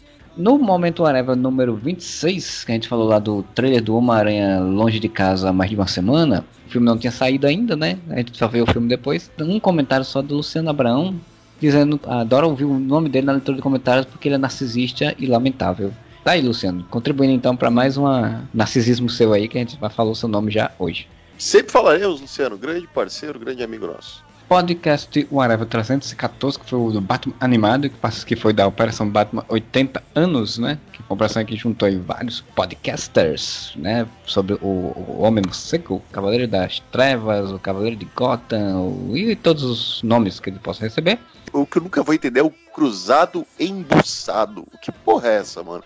É, não sei o que é embuçado. Tem que procurar no, no dicionário e tenho medo de procurar. Mas é uma operação que foi bem legal a gente participar e teve vários podcasts aí. Você confere lá no podcast teve Moção Wayne, Universo HQ, Canal Claquete, Setor 2814, Zona E, TV de Tubo, Arquicast, Jogo Velho, MDM e o Comic Pod. Foram que participaram aí da, da iniciativa. Tem vários podcasts falando sobre o Batman, para quem curte o Batman. Que eu fico impressionado com, o pessoal do Mansão Wayne, que toda semana está falando do Batman. De cara, é muito assunto para falar do Batman. Mas teve vários comentários. Você tirou algum comentário desse daí, Moura? O Herege comentou: Eu lembro só de um episódio do Batman do futuro que fizeram um plágio do Quarteto Fantástico para o Batman enfrentar como vilões, e no meio do desenho, o Batman copia na cara dura uma capa do Homem-Aranha em que ele levanta um pedaço de um prédio. Aí Azebets respondeu: é que o produtor, roteirista, designer Bruce Timm, um dos responsáveis por Batman Beyond, é reconhecidamente um grande fã de Jack Kirby e tem ele como uma das maiores influências na arte dele. Cara, isso é muito legal. A gente já falou isso mais de uma vez. O universo animated da DC merece muito podcast só para ele, esmiuçando os detalhes, porque é muito legal a quantidade de referências e a quantidade de inspirações que o Bruce Timm tirava não só dos quadrinhos da DC, como dos quadrinhos em geral, né? E Batman Beyond é uma das melhores coisas do universo animated. Tinha muita ideia genial saindo dali. Futuro próximo, ou talvez não tão próximo, mas no futuro teremos um podcast só sobre o universo animated da DC. Não, é, a gente sempre fala de fazer um podcast sobre o universo animado porque, enfim, foi uma coisa que a gente acompanhou, a gente curtiu. Foi divertido de acompanhar e deu uma tristeza quando foi acabando, né? Assim, hoje em dia a gente tem um pouco isso ainda um pouco de volta na no Young Justice, né? Porque ele tem essa essa essa pegada que era do universo animated e Young Justice, concordo contigo, é incrível. Young Justice acho que é o melhor desenho que está passando hoje em dia, que eu assisto, pelo menos, é o único. Em termos de profundidade de roteiro, eu acho que Young Justice dá um pezinho na frente de Animated. Só que o Animated. Ah, é, outros tempos também, né? São outros tempos, claro. Só que o Animated tem um uma larga vantagem também, que é o fato delas da continuidade. É uma coisa que durou mais de 10 anos, tá ligado? Uma coisa leva a outra, que liga com a outra. Putz, o que a Marvel hoje em dia faz muito bem no cinema, a DC fez também muito bem na animação lá nos anos 90 e 2000, né? Sim, sim, maravilhoso, assim. Eu só queria recomendar, já quem tá falando disso daí, a gente vai fazer um podcast sobre isso, mas recomendar o, o, quadrinho lá, O Noite de Trevas, uma história real do Batman, né? Que é um quadrinho, assim, fantástico. Tenho ele, comprei ele aí nas promoções aí. Paul Dini, né? Uma história que o Paul Dini escreve, desenhou e do tempo que ele fazia uh, o animated né, do Batman, o Batman já estava fazendo sucesso a série do, do, Batman e tal, e ele foi assaltado e espancado, né, ele quase morreu lá, ficou super ferido, e isso aí ele vai contando todo o que aconteceu com ele, e as relações, as coisas que ele pensava, e como era essa vida estressante, e, e é interessante porque ele criou uma dinâmica de narrativa em que ele tem como se fossem alucinações em que ele vê o Batman e vê o Coringa, e cada um representa uma parte aí da psique dele e tal. É bem interessante aí o Noite de Trevas. Fica aí a indicação, é um quadrinho do Podine com desenhos do Eduardo Riso, que também manda muito bem. É lindo o desenho do Eduardo Riso. Um quadrinho foda. Então deixa eu pegar aqui então outro comentário, já que vocês leram aí do Heraldo, do Strider Tag, que ele disse que adorou o podcast, que achado que foram, foram essas músicas de abertura e encerramento do desenho do Batman da Filmation dos anos 70, né? A gente faz aí o que pode, que bom que, que, que curtiu. Ele falou que também é muito fã do Batman, Os Bravos e Destemidos, e o episódio do Music Master, que a gente comentou lá na, no podcast, é muito foda. E não posso deixar passar o Old Treasures 2 do Aquaman, que, que tá mais parecido com o Hércules da Marvel, que é um Aquaman mais galhofão, assim, mais divertido pelo que fala. Eu não vi o Bravos e Destemidos pra, ah. pra saber, mas elogio. Eu vou dizer que eu não vi todos os episódios, mas eu vi vários. Muito por indicação do Júlio, que fala que é muito fã desse desenho. Mas é sensacional, cara. Tipo, tem um episódio que eu acho incrível. Que eu não sei se é o último, talvez seja. Em que tem um, uma convenção uma Comic Con. Dentro do desenho tá os produtores do Batman Bravos dos Destemidos. Aí tem um monte de fã fantasiado de Batman. Aí tem um que levanta assim, ó. Oh, olha só, eu acho uma falta de respeito fazer um desenho do Batman que fica tirando sarro do Cavaleiro das Trevas. Esse não é o meu Batman. Caralho, eles tiram sarro da galera que reclama do desenho, mano. É muito bom, velho. É, esse deve ser o último que até o pessoal comentou no podcast, que é o episódio do Meet Explica, oh, do Batmirim, que o Batmirim resolve acabar com a série, assim. Tem o episódio da Corrida Maluca, tem... É muito bom, gente. Vocês nunca assistiram o Batman Bravo Destemidos, Marcelo, você nunca assistiu, vá atrás, porque vale todos os episódios. Eu vou dar aquele, aquele momento de tipo garoto criado a, a, streaming, né, atual, de tipo, tem no Netflix? Não, tem, mas terá no DC Universe. O DC Universo, quando a Warner lançou um negócio que chegar aqui, né? Porque a DC Universo não tem aqui no Brasil. Tá difícil, né? Querendo ou querendo, é muito mais prático realmente você ter no stream onde você pode, tipo, os DuckTales chegou agora no desenho novo no, na Netflix, e agora eu vou assistir o DuckTales, porque eu não tenho TV. Tem? A- a- Acabando essa gravação, eu vou assistir DuckTales no Netflix, eu não sabia que tinha estreado. Chegou, chegou, chegou na Netflix. Porque se passava no sábado, no SBT no, no sábado, no domingo de manhã. Eu tô dormindo essa hora, não vou ficar assistindo, acordando pra assistir desenho do DuckTales. TV a cabo, eu não tenho TV a cabo. E aí eu não ia, tipo, eu não ia atrás de ver de- os desenhos porque não ia, ia ver outras coisas. Então agora fica muito mais fácil quando tem stream. Então, chegar um desse universo da vida, o stream da Warner, aí fica mais fácil de ver. De outros comentários aqui, a gente tem uma penca de comentário do Renver. Você quer ler eles ou quer que eu leia eles? Vamos lá, vamos ler do Renver aqui. Renver falou que o Batman Bravos dos Destemidos é a segunda série favorita dele. Quando essa série tem que matar o personagem, ele mata mesmo. E que ele recomenda um episódio muito zoeiro, que é A Conspiração Cruzada, número 40, o episódio número 46. Já a animação Cavaleiro de Gotham, Gotham é ótimo, né? Cavaleiro de Gótico. Eu acho que eu estou ficando com sono. Já a animação Cavaleiro de Gotham, que o Batman tem um morcego no peito escuro, tem 25 episódios apenas. E tem mais ação, mas tem uns episódios bem ruinzinhos, muito ruinzinhos, que é, acho que é a terceira animação seguida do Batman. É o- primeiro é o Batman Animated, fase, né? depois vem a terceira fase, depois o Batman, a aventura de Batman Robin, e vem esse Cavaleiro de Gotham. Também acho que é, é a parte mais fraquinha, que é uma que começa a ter muitos episódios do tipo, ah, um cara cria uns robôs que não sei o que, aí o Batman luta com os robôs. No outro, o cientista cria uns bichos mutantes, ele luta com os bichos Ah, tá, mutantes. É sempre mais ou menos esse padrão, assim. Já estavam meio sem criatividade. É. E daí ele, ele fez uma, um jabazinho aqui, que ele falou que fez um podcast no Climax Cast sobre, sobre a série, né? Batman The Animated Series tem um episódio muito bons, hilários, mas tem uns ruizinhos, poucos, mas tem, mas tem episódios maravilhosos que superam demais. O- Aí ele fez a listinha dele aqui. Que daí quem quiser entra ali, porque são vários episódios, né? Os números dos episódios seguem os números publicados nos meus DVDs. O Idris Elba, Ram- Idris Elba Ramalho, melhor nome. E é o Idris Elba, cabelo da Elba Ramalho. Cabelo da Elba. Adoro o piloto Asas de Couro, é maravilhoso. Não sei os nomes dos episódios, mas aqueles da origem do Duas Caras, esse é muito bom. Muito bom mesmo. E da origem do Cara de Barro, todos escritos pelo Paul Dini, são fantásticos. E o Adolf Linkler só falou, mas isso é uma bosta, hein? Não sei do que, que você está se referindo a, a Bradolf Linkler, mas talvez seja uma bosta. É, provavelmente. Pois então, a gente vai seguindo agora para o próximo podcast, que é o Momento Areva 27, sobre o, a, comentar a entrada do Robert Pattinson na, como Batman e os boatos sobre os rumos da DC no cinema. Então tem um comentário que é do Não Conheci Outro Mundo Por Querer, ele apareceu aqui já algumas vezes, então voltou depois de um bom tempo, que botou um monte de emojis, vale salientar, tô impressionado. Que ele botou aqui, galera do Areva, se eu fosse a Warner, iniciaria esse universo DC com Batman, daria toda a liberdade criativa pro Matt Reeves desenvolver o Batverse com Bruce Timm, Tom King no apoio Gotham, Cita dele, e a partir do Batman Reeves desenvolveria a Batfamília, vilões, as sereias e rapina, etc. Delegaria funções a outros diretores para trabalhar com essas propriedades com ele de produtor, tipo Alerquino e seus amigos seria um grande serviço que o Reeves está criando com, com Batson. Paralelo a tudo isso, Jeff Jones e James Gunn desenvolvem o DCU. Filmes como é, Mulher Maravilha 84 quebra todos as, a, o que eles já tinham preparado no, no Batman vs Superman, né? mas isso a gente vai falar quando sair o filme. A TL e o Batman têm sua primeira aventura nesse novo universo compartilhado. A Idem, um grande defeito do filme foi ter mencionado o Steppenwolf, também acho, se tivesse tirado isso o filme tinha sido soltinho, sem precisar conexão com ninguém. Desenvolve um bom filme do Flash com um novo ator, que já falou que vai que não, né? O, o cara falou que vai ficar, o, o Ezra Miller, e que já botaram outro diretor agora de outro filme de terror para fazer. Ele continuou aqui dizendo que o Lanternas etc, Superman, Supergirl, Shazam tem um problema que eles tinham que fazer o filme como uma trilogia direta, um filme por ano para aproveitar a idade das crianças, como aconteceu com o Aranha, inclusive, né? Para mim, ignora os filmes evento e bola para frente com com Cable. Melhor ainda, acho que ainda dá para fazer um bem bolado contando uma história de cada vez. E quando o grande evento chegasse, Batman veria isso, vai afetar Gotham e daí eles se uniriam os heróis para formar a primeira liga dos super-heróis de todos os tempos.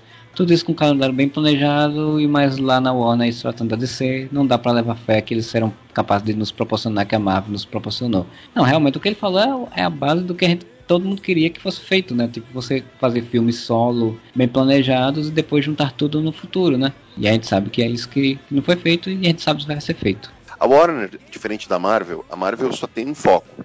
Os filmes de super-heróis dela. A Warner, a DC é só uma gaveta deles. Só que assim, quando eles perceberam que o filme de super-herói é a coisa que mais tá dando dinheiro, eles resolveram investir nisso, coisa que eles não faziam até a Marvel provar que dava dinheiro. Só que a Warner não funciona da forma que a Marvel funciona. A Marvel funciona com um cara dizendo, nós vamos ter o filme do Homem de Ferro, lógico, mas depois de Vingadores, né? O cara conseguiu provar que tava dando dinheiro, conseguiu dizer, não, agora a gente vai fazer assim, assim, assim, montar as peças do tabuleiro, criar um, um sistema que é interessante, que assim, se um filme não dá tanta bilheteria, o próximo vai dar. E o anterior deu. Então ele meio que paga esse filme do meio que não deu tanta bilheteria. Nenhum filme da Marvel deu prejuízo até agora.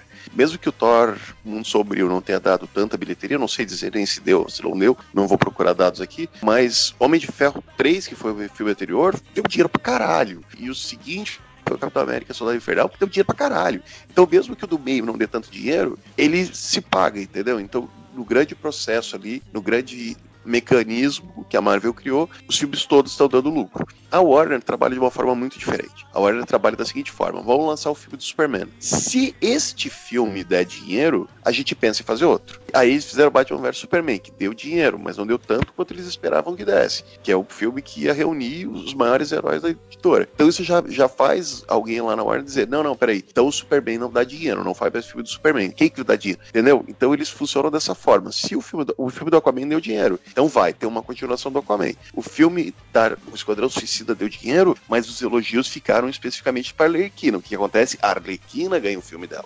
Agora vai ter o, Esquadrão Suicida porque deu dinheiro, mas já muda tudo. Então a Warner não consegue um objetivo a longo prazo dentro desse, desse universo. Ela trabalha com lei do pagamento e retorno. Deu dinheiro, tem continuação. Não deu dinheiro, saca fora. Impossibilita qualquer tipo de planejamento de criar um universo coeso como a Marvel faz. Não, e o Esquadrão vai ter, acho que muito porque o James Gunn foi ser diretor, né? Sim, James Gunn saiu do, do Guardiões, foi demitido de, de, brincadeira ali da Marvel, né? Porque a gente sabe que foi uma, uma jogada. E aí eles pegaram, não, então vamos pegar esse cara para ser o diretor e botou. Porque aí ele tá meio que organizando, construiu uma história, organizou as pessoas e tal, e, e o filme já vai começar as gravações é, ainda esse ano. Por isso que vai se rendendo, né? O da Arlequina vai ter o filme dela com Bits of Prey, né? As, e vai ter o Jude Law como vilão e tudo e tal. E algumas pessoas estão elogiando, dizendo que. A... É o Ian é. McGregor, não o Jude Law. Ah, sim, é. Eu sempre, sempre confundo o nome desses dois. Você tem o da Mulher Maravilha que já terminou e né, tá só se organizando para poder ser lançado ano que vem. O Aquaman vai ter o 2 e o Shazam, que até agora não falaram se vai ter o 2 de fato ou não. Ou, ou se vai, vai, vai ter. Ah, é, vai, vai ser. Então quer dizer assim, eles têm um mínimo de planejamento que é o, as continuações do que já deu certo e alguns outros filmes que já estavam no planejamento antes que não se sabe se vai dar tão certo, mas que pode dar e os filmes que eles prometeram de fazer fora das cronologias, né? Que, que é o, por exemplo, o Coringa, né? Que já vai estrear e está sendo bem elogiado em, em, festivais, que provavelmente a expectativa é que ganhe bastante dinheiro. Tem esse planejamento muito simplista, como você falou, assim, um pequeno. Primeiramente eles tentaram dar um passo além da perna, fazendo um planejamento de vários anos, com vários filmes, botaram Cyborg, botaram não sei quem, botaram não sei quem, e, e não rendeu, né? Então não, e no final das contas, dentro desse modelo, a Marvel, a Marvel, a Warner não vai mudar esse modelo. O modelo deles é o modelo mais tradicional de cinema, que é se o filme dá bilheteria, ele tem continuação, se ele não dá bilheteria, ele não dá continuação, às vezes ele tem uma bilheteria que não, não alcança tudo aquilo, mas tem muita crítica, então vamos fazer, vamos ver deu certo, só isso aqui deu certo. Então, tira só isso aqui. Que foi o caso da Mulher Maravilha, né? Batman vs Superman, a única coisa elogiada da Mulher Maravilha, ganhou o filme solo, já vai ganhar a continuação. E já descartaram Ben Affleck, já descartaram o Henry Cavill, quer dizer, não o Henry Cavill, mas o Superman em si não vai mais ter nada. É um planejamento deles, é muito imediatista. A Marvel tem um planejamento mais a longo prazo. São formas diferentes. Eu cansei já de criticar o Warner por causa disso, não vou fazer isso agora, então são simplesmente formas diferentes do seu planejamento. Permite a Marvel criar esse universo mais coeso e mais interligado, e a Warner Warner ser obrigada, se continuar nesse método, a realmente fazer filmes mais isolados. Esse filme do Coringa tem tudo para ser muito bom. A gente só vai saber quando ver, mas já tem essas notícias que bateram palma durante 52 minutos em pé pro festival. Então, aparentemente, se a fórmula melhor foi essa, faz filme individual, esquece esse negócio de universo compartilhado, a gente fica na vontade, mano. É, pois é. Então vou para o próximo podcast, que é o podcast Quaraba 315 sobre a Patrulha do Destino. Tem dois comentários. Quer ler um aí, Moura? O Giovanni Avelar falou: X9, o poder dela é dedurar os outros. quem era X9. A gente comentou alguma coisa de X9 nesse episódio? É, a gente falou alguma coisa, tava falando sobre X23 ou X alguma coisa, a gente chegou a fazer algum comentário nesse sentido, assim, eu acho. E a gente citou alguma coisa sobre X9 e falou que ela, o poder dela era ser caguete, né? Era ser dedo duro. E o Glow falou que o MDM se tornou um saco de bosta mesmo. Vocês seguem muito melhor juntos com a Hardcast. Eu não, não acho. Não tenho, eu não acho essas coisas de determinismo que MDM isso, que MDM aquilo, né? São podcasts com suas estruturas, cada um da sua forma de, de, lidar e de ser. Inclusivamente, eu não lia, não ouvia muito MDM, hoje em dia eu escuto bastante até. E o Hardcast é, é fantástico, eu adoro o Hardcast. Nerdcast é maravilhoso e eu vou dizer assim, ó, eu sou obrigado a discordar de você, Globo, que atualmente o MDM tem, agora fazendo propaganda aqui, fazer um fair play, porque os caras são nossos amigos, de vez em quando vêm aqui participar com a gente, apesar que eles zoam a gente lá. Mas, pô, eles estão fazendo o MD Monas, o MD Manas, uns negócios bem legais. Eles estão sendo muito mais inclusivos do que, do que eles eram antes. Eu tô gostando bastante do que eu tenho escutado lá. Parabéns à iniciativa do pessoal do MDM de fazer esses programas mais inclusivos e de trazer essas, esses novos formatos e de ter 10 pessoas no podcast e a, e a gente conseguir ainda pelo menos ouvir podcast. Exatamente. Muita gente, cara. Podcast com muita gente é complicado. Por isso que dá uns podcasts de 4, 5 horas, né, mano? A gente pois. faz em dois e já dá duas horas. Pois é, verdade. Depois o próximo é o podcast 316 sobre super filmes que gostaríamos de ver. E tem só um comentário do Herege, que diz que queria ver um filme do Homem Animal com toda a bizarrice das histórias dele, do Starman Will Payton, para mim o melhor Starman, do Nexus da Dark Horse e do Wide Star da Image. Desse daí eu ficaria realmente muito interessado no filme do Starman, mas não do Will Payton, o Starman do, do outro lado, Jack Knight. Que é o personagem que eu, foi que eu não conheci Starman, li um pouco do, do, da, do quadrinho e acho muito legal. Principalmente eu gosto muito do visual dele poucas pessoas sabem, mas existe um filme do Starman que vocês só vão saber disso semana que vem com mais detalhes. Fica a dica para ouvir o podcast da semana que vem. E eu também gostei muito do filme do Homem Animal, principalmente baseado no arco, do primeiro arco, a primeira parte dele, primeiro ano de histórias do 952, que por incrível que pareça é uma história muito boa, assim, duas primeiras edições são muito boas. Seria bem interessante de ter. É aquele que eles puxaram mais para terror, vermelho, é tá, né? É, eles criaram um conceito de, que era um conceito que existia pro homem monstro do pântano, que era do, do verde, né? Eles juntaram, criaram esse conceito para um animal, que ele era do, do vermelho, que era vermelho era parte dos seres vivos, né? Assim, carne, né? Seria fauna e flora, né? É, exato. Que ele seria tipo um, um elemental disso daí. Tinha uma saga em que os dois, tanto o monstro pântano quanto um animal, enfrentavam o podre, né? Que é o, o lado negativo, é né? Tipo, a... Era o cinza. Sim. E era o, se não me engano, era o Solomon Grundy, que era o, o avatar desse, não era? Não lembro quem é o avatar dele. Do, do, Acho do que era Solomon Grundy, que tinha a ideia da morte, porque o Solomon Grundy é um cara morto, né? Que é ressuscitado a um zumbi. Posso estar falando besteira, se estiver falando besteira, comentem aí nos. Falem aí nos comentários. Moura, cala a boca, se você não vê a porra do negócio, não fala. Teve isso também no na Terra 2, né? As fichas Terra 2, só que o verde lá era Lanterna Verde e também tem, tem lá isso aí do cinza do podre. E eu acho que lá na Terra 2 era o cinza e na, na do Homem Animal acho que era o podre, mas faz tempo que eu, que eu vi, também não lembro direito não. Seguindo, o próximo podcast que tem comentários é o podcast de 317 sobre o Homem-Aranha Longe de Casa há mais de uma semana. Que aí foi depois que a gente viu o filme, assistiu, demos nossos comentários. E antes da gente saber que não ia ter mais Homem-Aranha no MCU, né? Que foi tudo separado e houve uma briguinha, uma birrinha lá e acabou-se o sonho do Homem-Aranha no, no MCU. Tem dois comentários, você quer ler um? Morel? Eu vou ler do Renato aqui, porque o Renato me deu uma força aqui na discussão. Ele botou: Curto muito o trabalho de vocês, mas esse começo do cast foi difícil de aguentar. As comparações nada a ver com os outros filmes, elogios a mudanças radicais do personagem, sendo que o que mudou é o que fez o Peter ser o Homem-Aranha que é que a gente comentou bastante sobre os filmes do Tobey Maguire do Andrew Garfield e meio que a gente sempre faz isso, é quase inevitável porque é um, né, são muitos filmes do Homem-Aranha num período muito curto de tempo, muitas readaptações, reboots e tudo mais. Mas daí ele falou, mas do meio pro final se salvaram com os comentários e críticas sobre a homem de ferris, homem de ferrização do filme. Foi feitos por mim, quero deixar claro. Não, vale salientar uma coisa, assim, que basicamente ele não gostou do que a gente elogiou no filme e ele gostou do que a gente criticou no filme, então. Cara, quando saiu o Robert Pattinson de Batman, Play, que é a hora que a gente for gravar, a gente vai dizer, não, manda aí o Christian Bale, manda aí o Ben Affleck, manda aí o Michael É, é um, é um costume é. do, do, da comparação, costume. né? é quase inevitável, assim. Mas, Renato, obrigado pela, pela tua participação. E ai, que bom que você concorda que a homem de ferretização do, do Homem-Aranha é uma coisa bem bosta. Bem, agora acabou, né? Não tem mais Homem de Ferro, não tem mais MCU. Homem de Ferro, acabou, agora vai ter que se virar sozinho. Isso é um ponto que a gente não discutiu ainda. E agora? E agora, Tom Holland? Cara, eu fico com pena que eu gosto tanto do Tom Holland. Mas vai, agora o Tom Holland vai ter que ir lá enfrentar o, o Tom Hardy de Venom, né?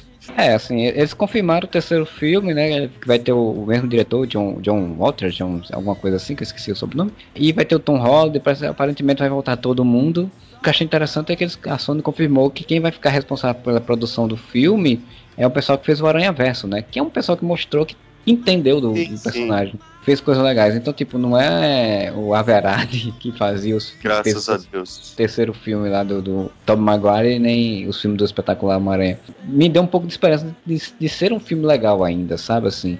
Claro que não vai ter todo aquele aporte de mídia da Marvel, né? Que a Marvel tem, que, que foi o que levou o segundo filme a, a, um bilhão. E eu espero, espero muito que eles não coloquem o Venom. Acho que é muito mais interessante para eles botarem o Homem-Aranha no filme do Venom do que o Venom no filme do Homem-Aranha, né? Mas. Ah, concordo. Vamos ver o que vai ser feito, né? Eu só fico uma pena porque, assim, não vai ter o Homem-Aranha no, no, MCU, né? No filme dos Vingadores, né? Não, não vai ter mais. Ficou toda uma brincadeira de ter um, um filme do, do Macaco Noturno, né? É isso que a Marvel devia fazer, sabe? Chama o Tom Holland, agora vai ser o filme do Macaco Noturno, você chama Pedro Prado. É, muda o nome do personagem. Teve muita especulação sobre isso, é, é inclusive falando assim, pá, poderia tranquilamente pegar, como ele tá sendo perseguido agora, por conta do final do segundo filme, botava ele, ele pra ser, mudar de nome, mudar de cidade e tá sozinho, não, não, não poder encontrar com mais ninguém que ele conhecia da outra vida, tem uma outra vida e depois ele tem que voltar como um outro, outro nome de herói segue o barco, né? Tipo, você não cita mais nada e, e só deixa o Tom Holland como ator lá participando de resto, né? Mas aí é muito trabalho, a Marvel quer evitar essa fadiga, vai se meter nisso, né? Vai provavelmente criar alguém para substituí-lo em termos de, como a gente falou, da Kamala Khan, por exemplo, né? Substituí-lo em termos de ser um personagem adolescente, até porque a Marvel precisa de personagens adolescentes. Mas é isso, né, gente? Infelizmente, Tom Holland não está mais no MCU. Vamos ver o que vai dar esse filme dele só pela Sony, com o pessoal do Aranha Verso no comando. Há esperanças, há esperanças no fim do túnel mas realmente é lamentável. É lamentável, mas também tem o um lado de que não vai mais ter a homem de ferrização, né? Então, Homem-Aranha com cheat code da tecnologia Stark. Provavelmente vai ter uma adultização, digamos assim, entre aspas, da história, né? Porque os dois filmes da Marvel, eles são mais teens, assim, são mais leves. Tem muita coisa que, inclusive, o pessoal sempre reclama, a gente tá falando no podcast, de que ele não é muito Homem-Aranha de fato, né? Como a gente conhece, como é conhecido no quadrinho e tal. Então, acho que provavelmente o filme da Sony vai ser um pouquinho mais Homem-Aranha que era feito com o filme de Tobey Maguire, por exemplo, né? Que era uma coisa um pouco mais puxado pro adulto, mais sério, assim. Então, vamos ver o que vai ser feito. Até porque o plot do final do, do outro filme permite isso, né? Então vamos ver o que acontece. O futuro a Sony pertence. E é só para falar aqui que fala de novo o nome do Luciano Abraão, porque quando fez a postagem no Facebook do Areva, né? Desse podcast, o Luciano foi o primeiro que falou que só, só ia ouvir se tivesse a música do Blitz, da Blitz. E aí aquele comentou, né, que tipo, o Homem-Aranha de casa ele votou há mais de uma semana, milhas e milhas distantes do meu amor. Então só pra complementar aí a música. Seguindo, a gente tem o Momento Areva 29, que falou da American Horror Story, Titãs e outras coisas mas tem dois comentários. Tem um comentário do Master que ele fala que The Boys foi uma grata surpresa justamente por ser uma adaptação menos cínica que o material original. E apesar de não achar a melhor série de super-heróis já feita, como temos a gente falando aí, é um trabalho fantástico. Sobre Titãs, alguém consegue imaginar o Sr. Jorah pulando de telhado em telhado? Eu não, né? Até falamos isso no podcast.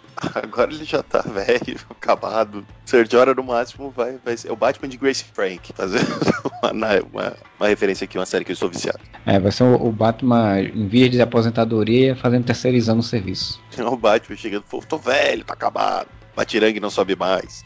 Pô, seria foda se eles botassem que ele realmente não tá mais atuando, tanto já pela idade, e quem tá sendo o Batman seja uma outra pessoa e seja o Terry McGuinness. Mas isso é, é viajar demais. É, não, não tem como.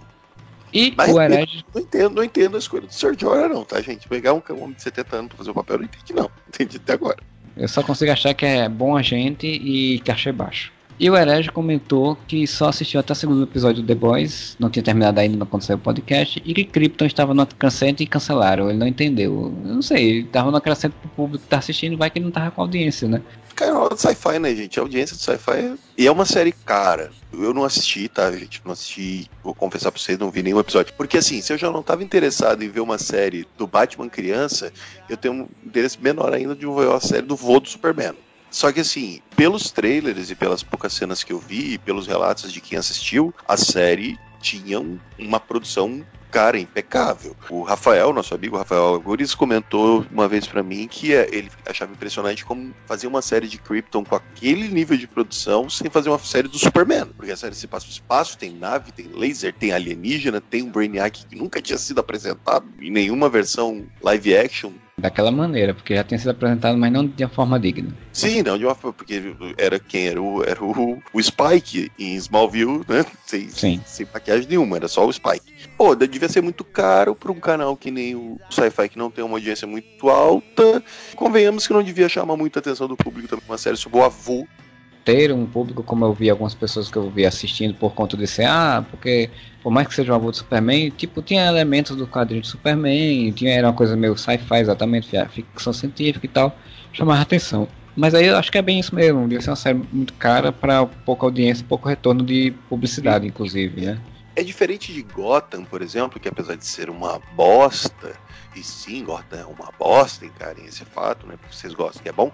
Mas, cara, fez uma audiência fodida, sabe? Tipo, repercutiu. Você via muita gente falando de Gotham era uma série que provavelmente gastava menos também, né? Tipo, os cenários eram mesmo, assim, assim ah, não tinha sim, muito sim. CGI, não tinha muita. CGI era criar a cidade somente, mas era bem rapidinho. E, e o Smallville, que durou 10 anos e também era uma série meio medíocre, assim, né? Os efeitos também eram um pouco medíocres e tudo mais, só que, pô, tinha uma legião de.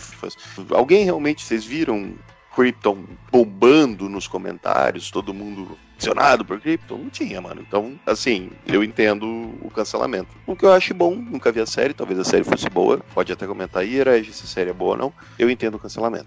Eles iam até fazer uma série do, do Lobo. Eles até animaram de querer fazer uma série do Lobo e cancelaram junto a série do Lobo. É, meu Deus do céu.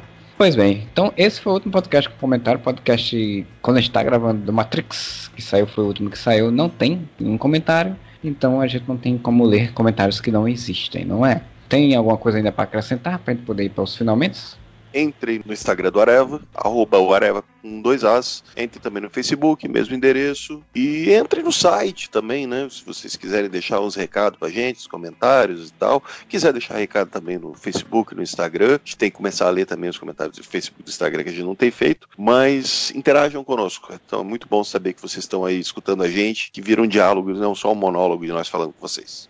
É, pois é, mandem e-mails lá também para o contato arroba whatever.com, né? A gente lê as sugestões, as indicações que tiver aí. Tem uns recadinhos aqui para dar também, né? A gente tem um catarse.me barra podcast que você pode entrar lá. É o nosso financiamento coletivo, né? Que tem as faixas lá de preços que você pode nos apoiar. Assim como Bruno Felipe Costa, José Gentil da Cunha, que são nossos padrinhos campeões, a Aline Aparecida Matias, que é a nossa madrinha defensora, e a Júlia Mendes, que é a madrinha Liga da Justiça, nos apoiam todo mês. Também fazer algumas indicações aqui das coisas interessantes. Né? Agora o podcast está saindo agora, hoje, no dia 5, na quinta-feira, viu-se a exposição Batman 80, a exposição sobre os 80 anos do Batman. Né? Ela abriu em São Paulo, no Memorial da América Latina, vai até o dia 15 de dezembro de 2019, então você vai lá conferir o material, tem espaços lá, tipo reproduções de espaços da, do Batman, né? Como a casa do, da Mansão Wayne. Mansão Wayne tem a Batcaverna, exposição de quadros, exposição de, de quadrinhos, tem um monte de coisas para você conferir lá. A Batman 80, a exposição. Se eu pudesse, eu iria, mas eu não moro em São Paulo, então não posso ir. Mas vai, provavelmente, ter, se der tudo certo, teremos correspondências arevianos, né? Indo até lá e conferindo e para depois repassarmos para vocês o que é que eles conferiram lá. Temos também o recadinho da AVEC Editora, né? Que agora somos parceiros da AVEC Editora, né? Aí nossas parcerias em relação a literatura e quadrinhos. Só para avisar que a AVEC está com três livros lá em pré-venda, que é o Enigma da Adormecida, Viajantes do Abismo e o Sherlock Holmes e a Sabedoria dos Mortos. São três livros que estão lá na pré-venda. Você encontra essas informações de compra no site da AVEC, que é a VEC, A-V-E-C editora.com.br, só ir lá e conferir. E um último recadinho é só para falar aqui, falando de literatura, que eu também tenho um livro meu lá na Amazon, que é um e-book, que é o Baltazar e o Planeta Jurássico. Tá lá uma história lá que mistura dinossauros, ficção científica, mercenários e outras cositas mas Tá lá na Amazon, você entra lá, confere, tem um linkzinho no site do Areva, você pode entrar lá e ir direto compra, compre lá meu livrinho, meu e-book, manda e-mail, manda informação aí, faz comentário lá no, site da Amazon, dizendo o que, é que, você achou, se curtiu, se não curtiu, se quer ver mais história ambientada nesse universo, tá lá, Baltazar e o Planeta Jurássico. Então é isso, a gente chega aí finalmente aos finais do, do podcast, é, esperamos que você tenha curtido, e semana que vem a gente volta com mais um podcast Whatever. Digo que te amo, ainda esse ano espere um pouco espere um pouco mais. Digo que te amo, ainda esse ano espere um pouco mais. E no entanto me assumo, me jogo, me arrisco de fato. Mal dizem meu nome, boato.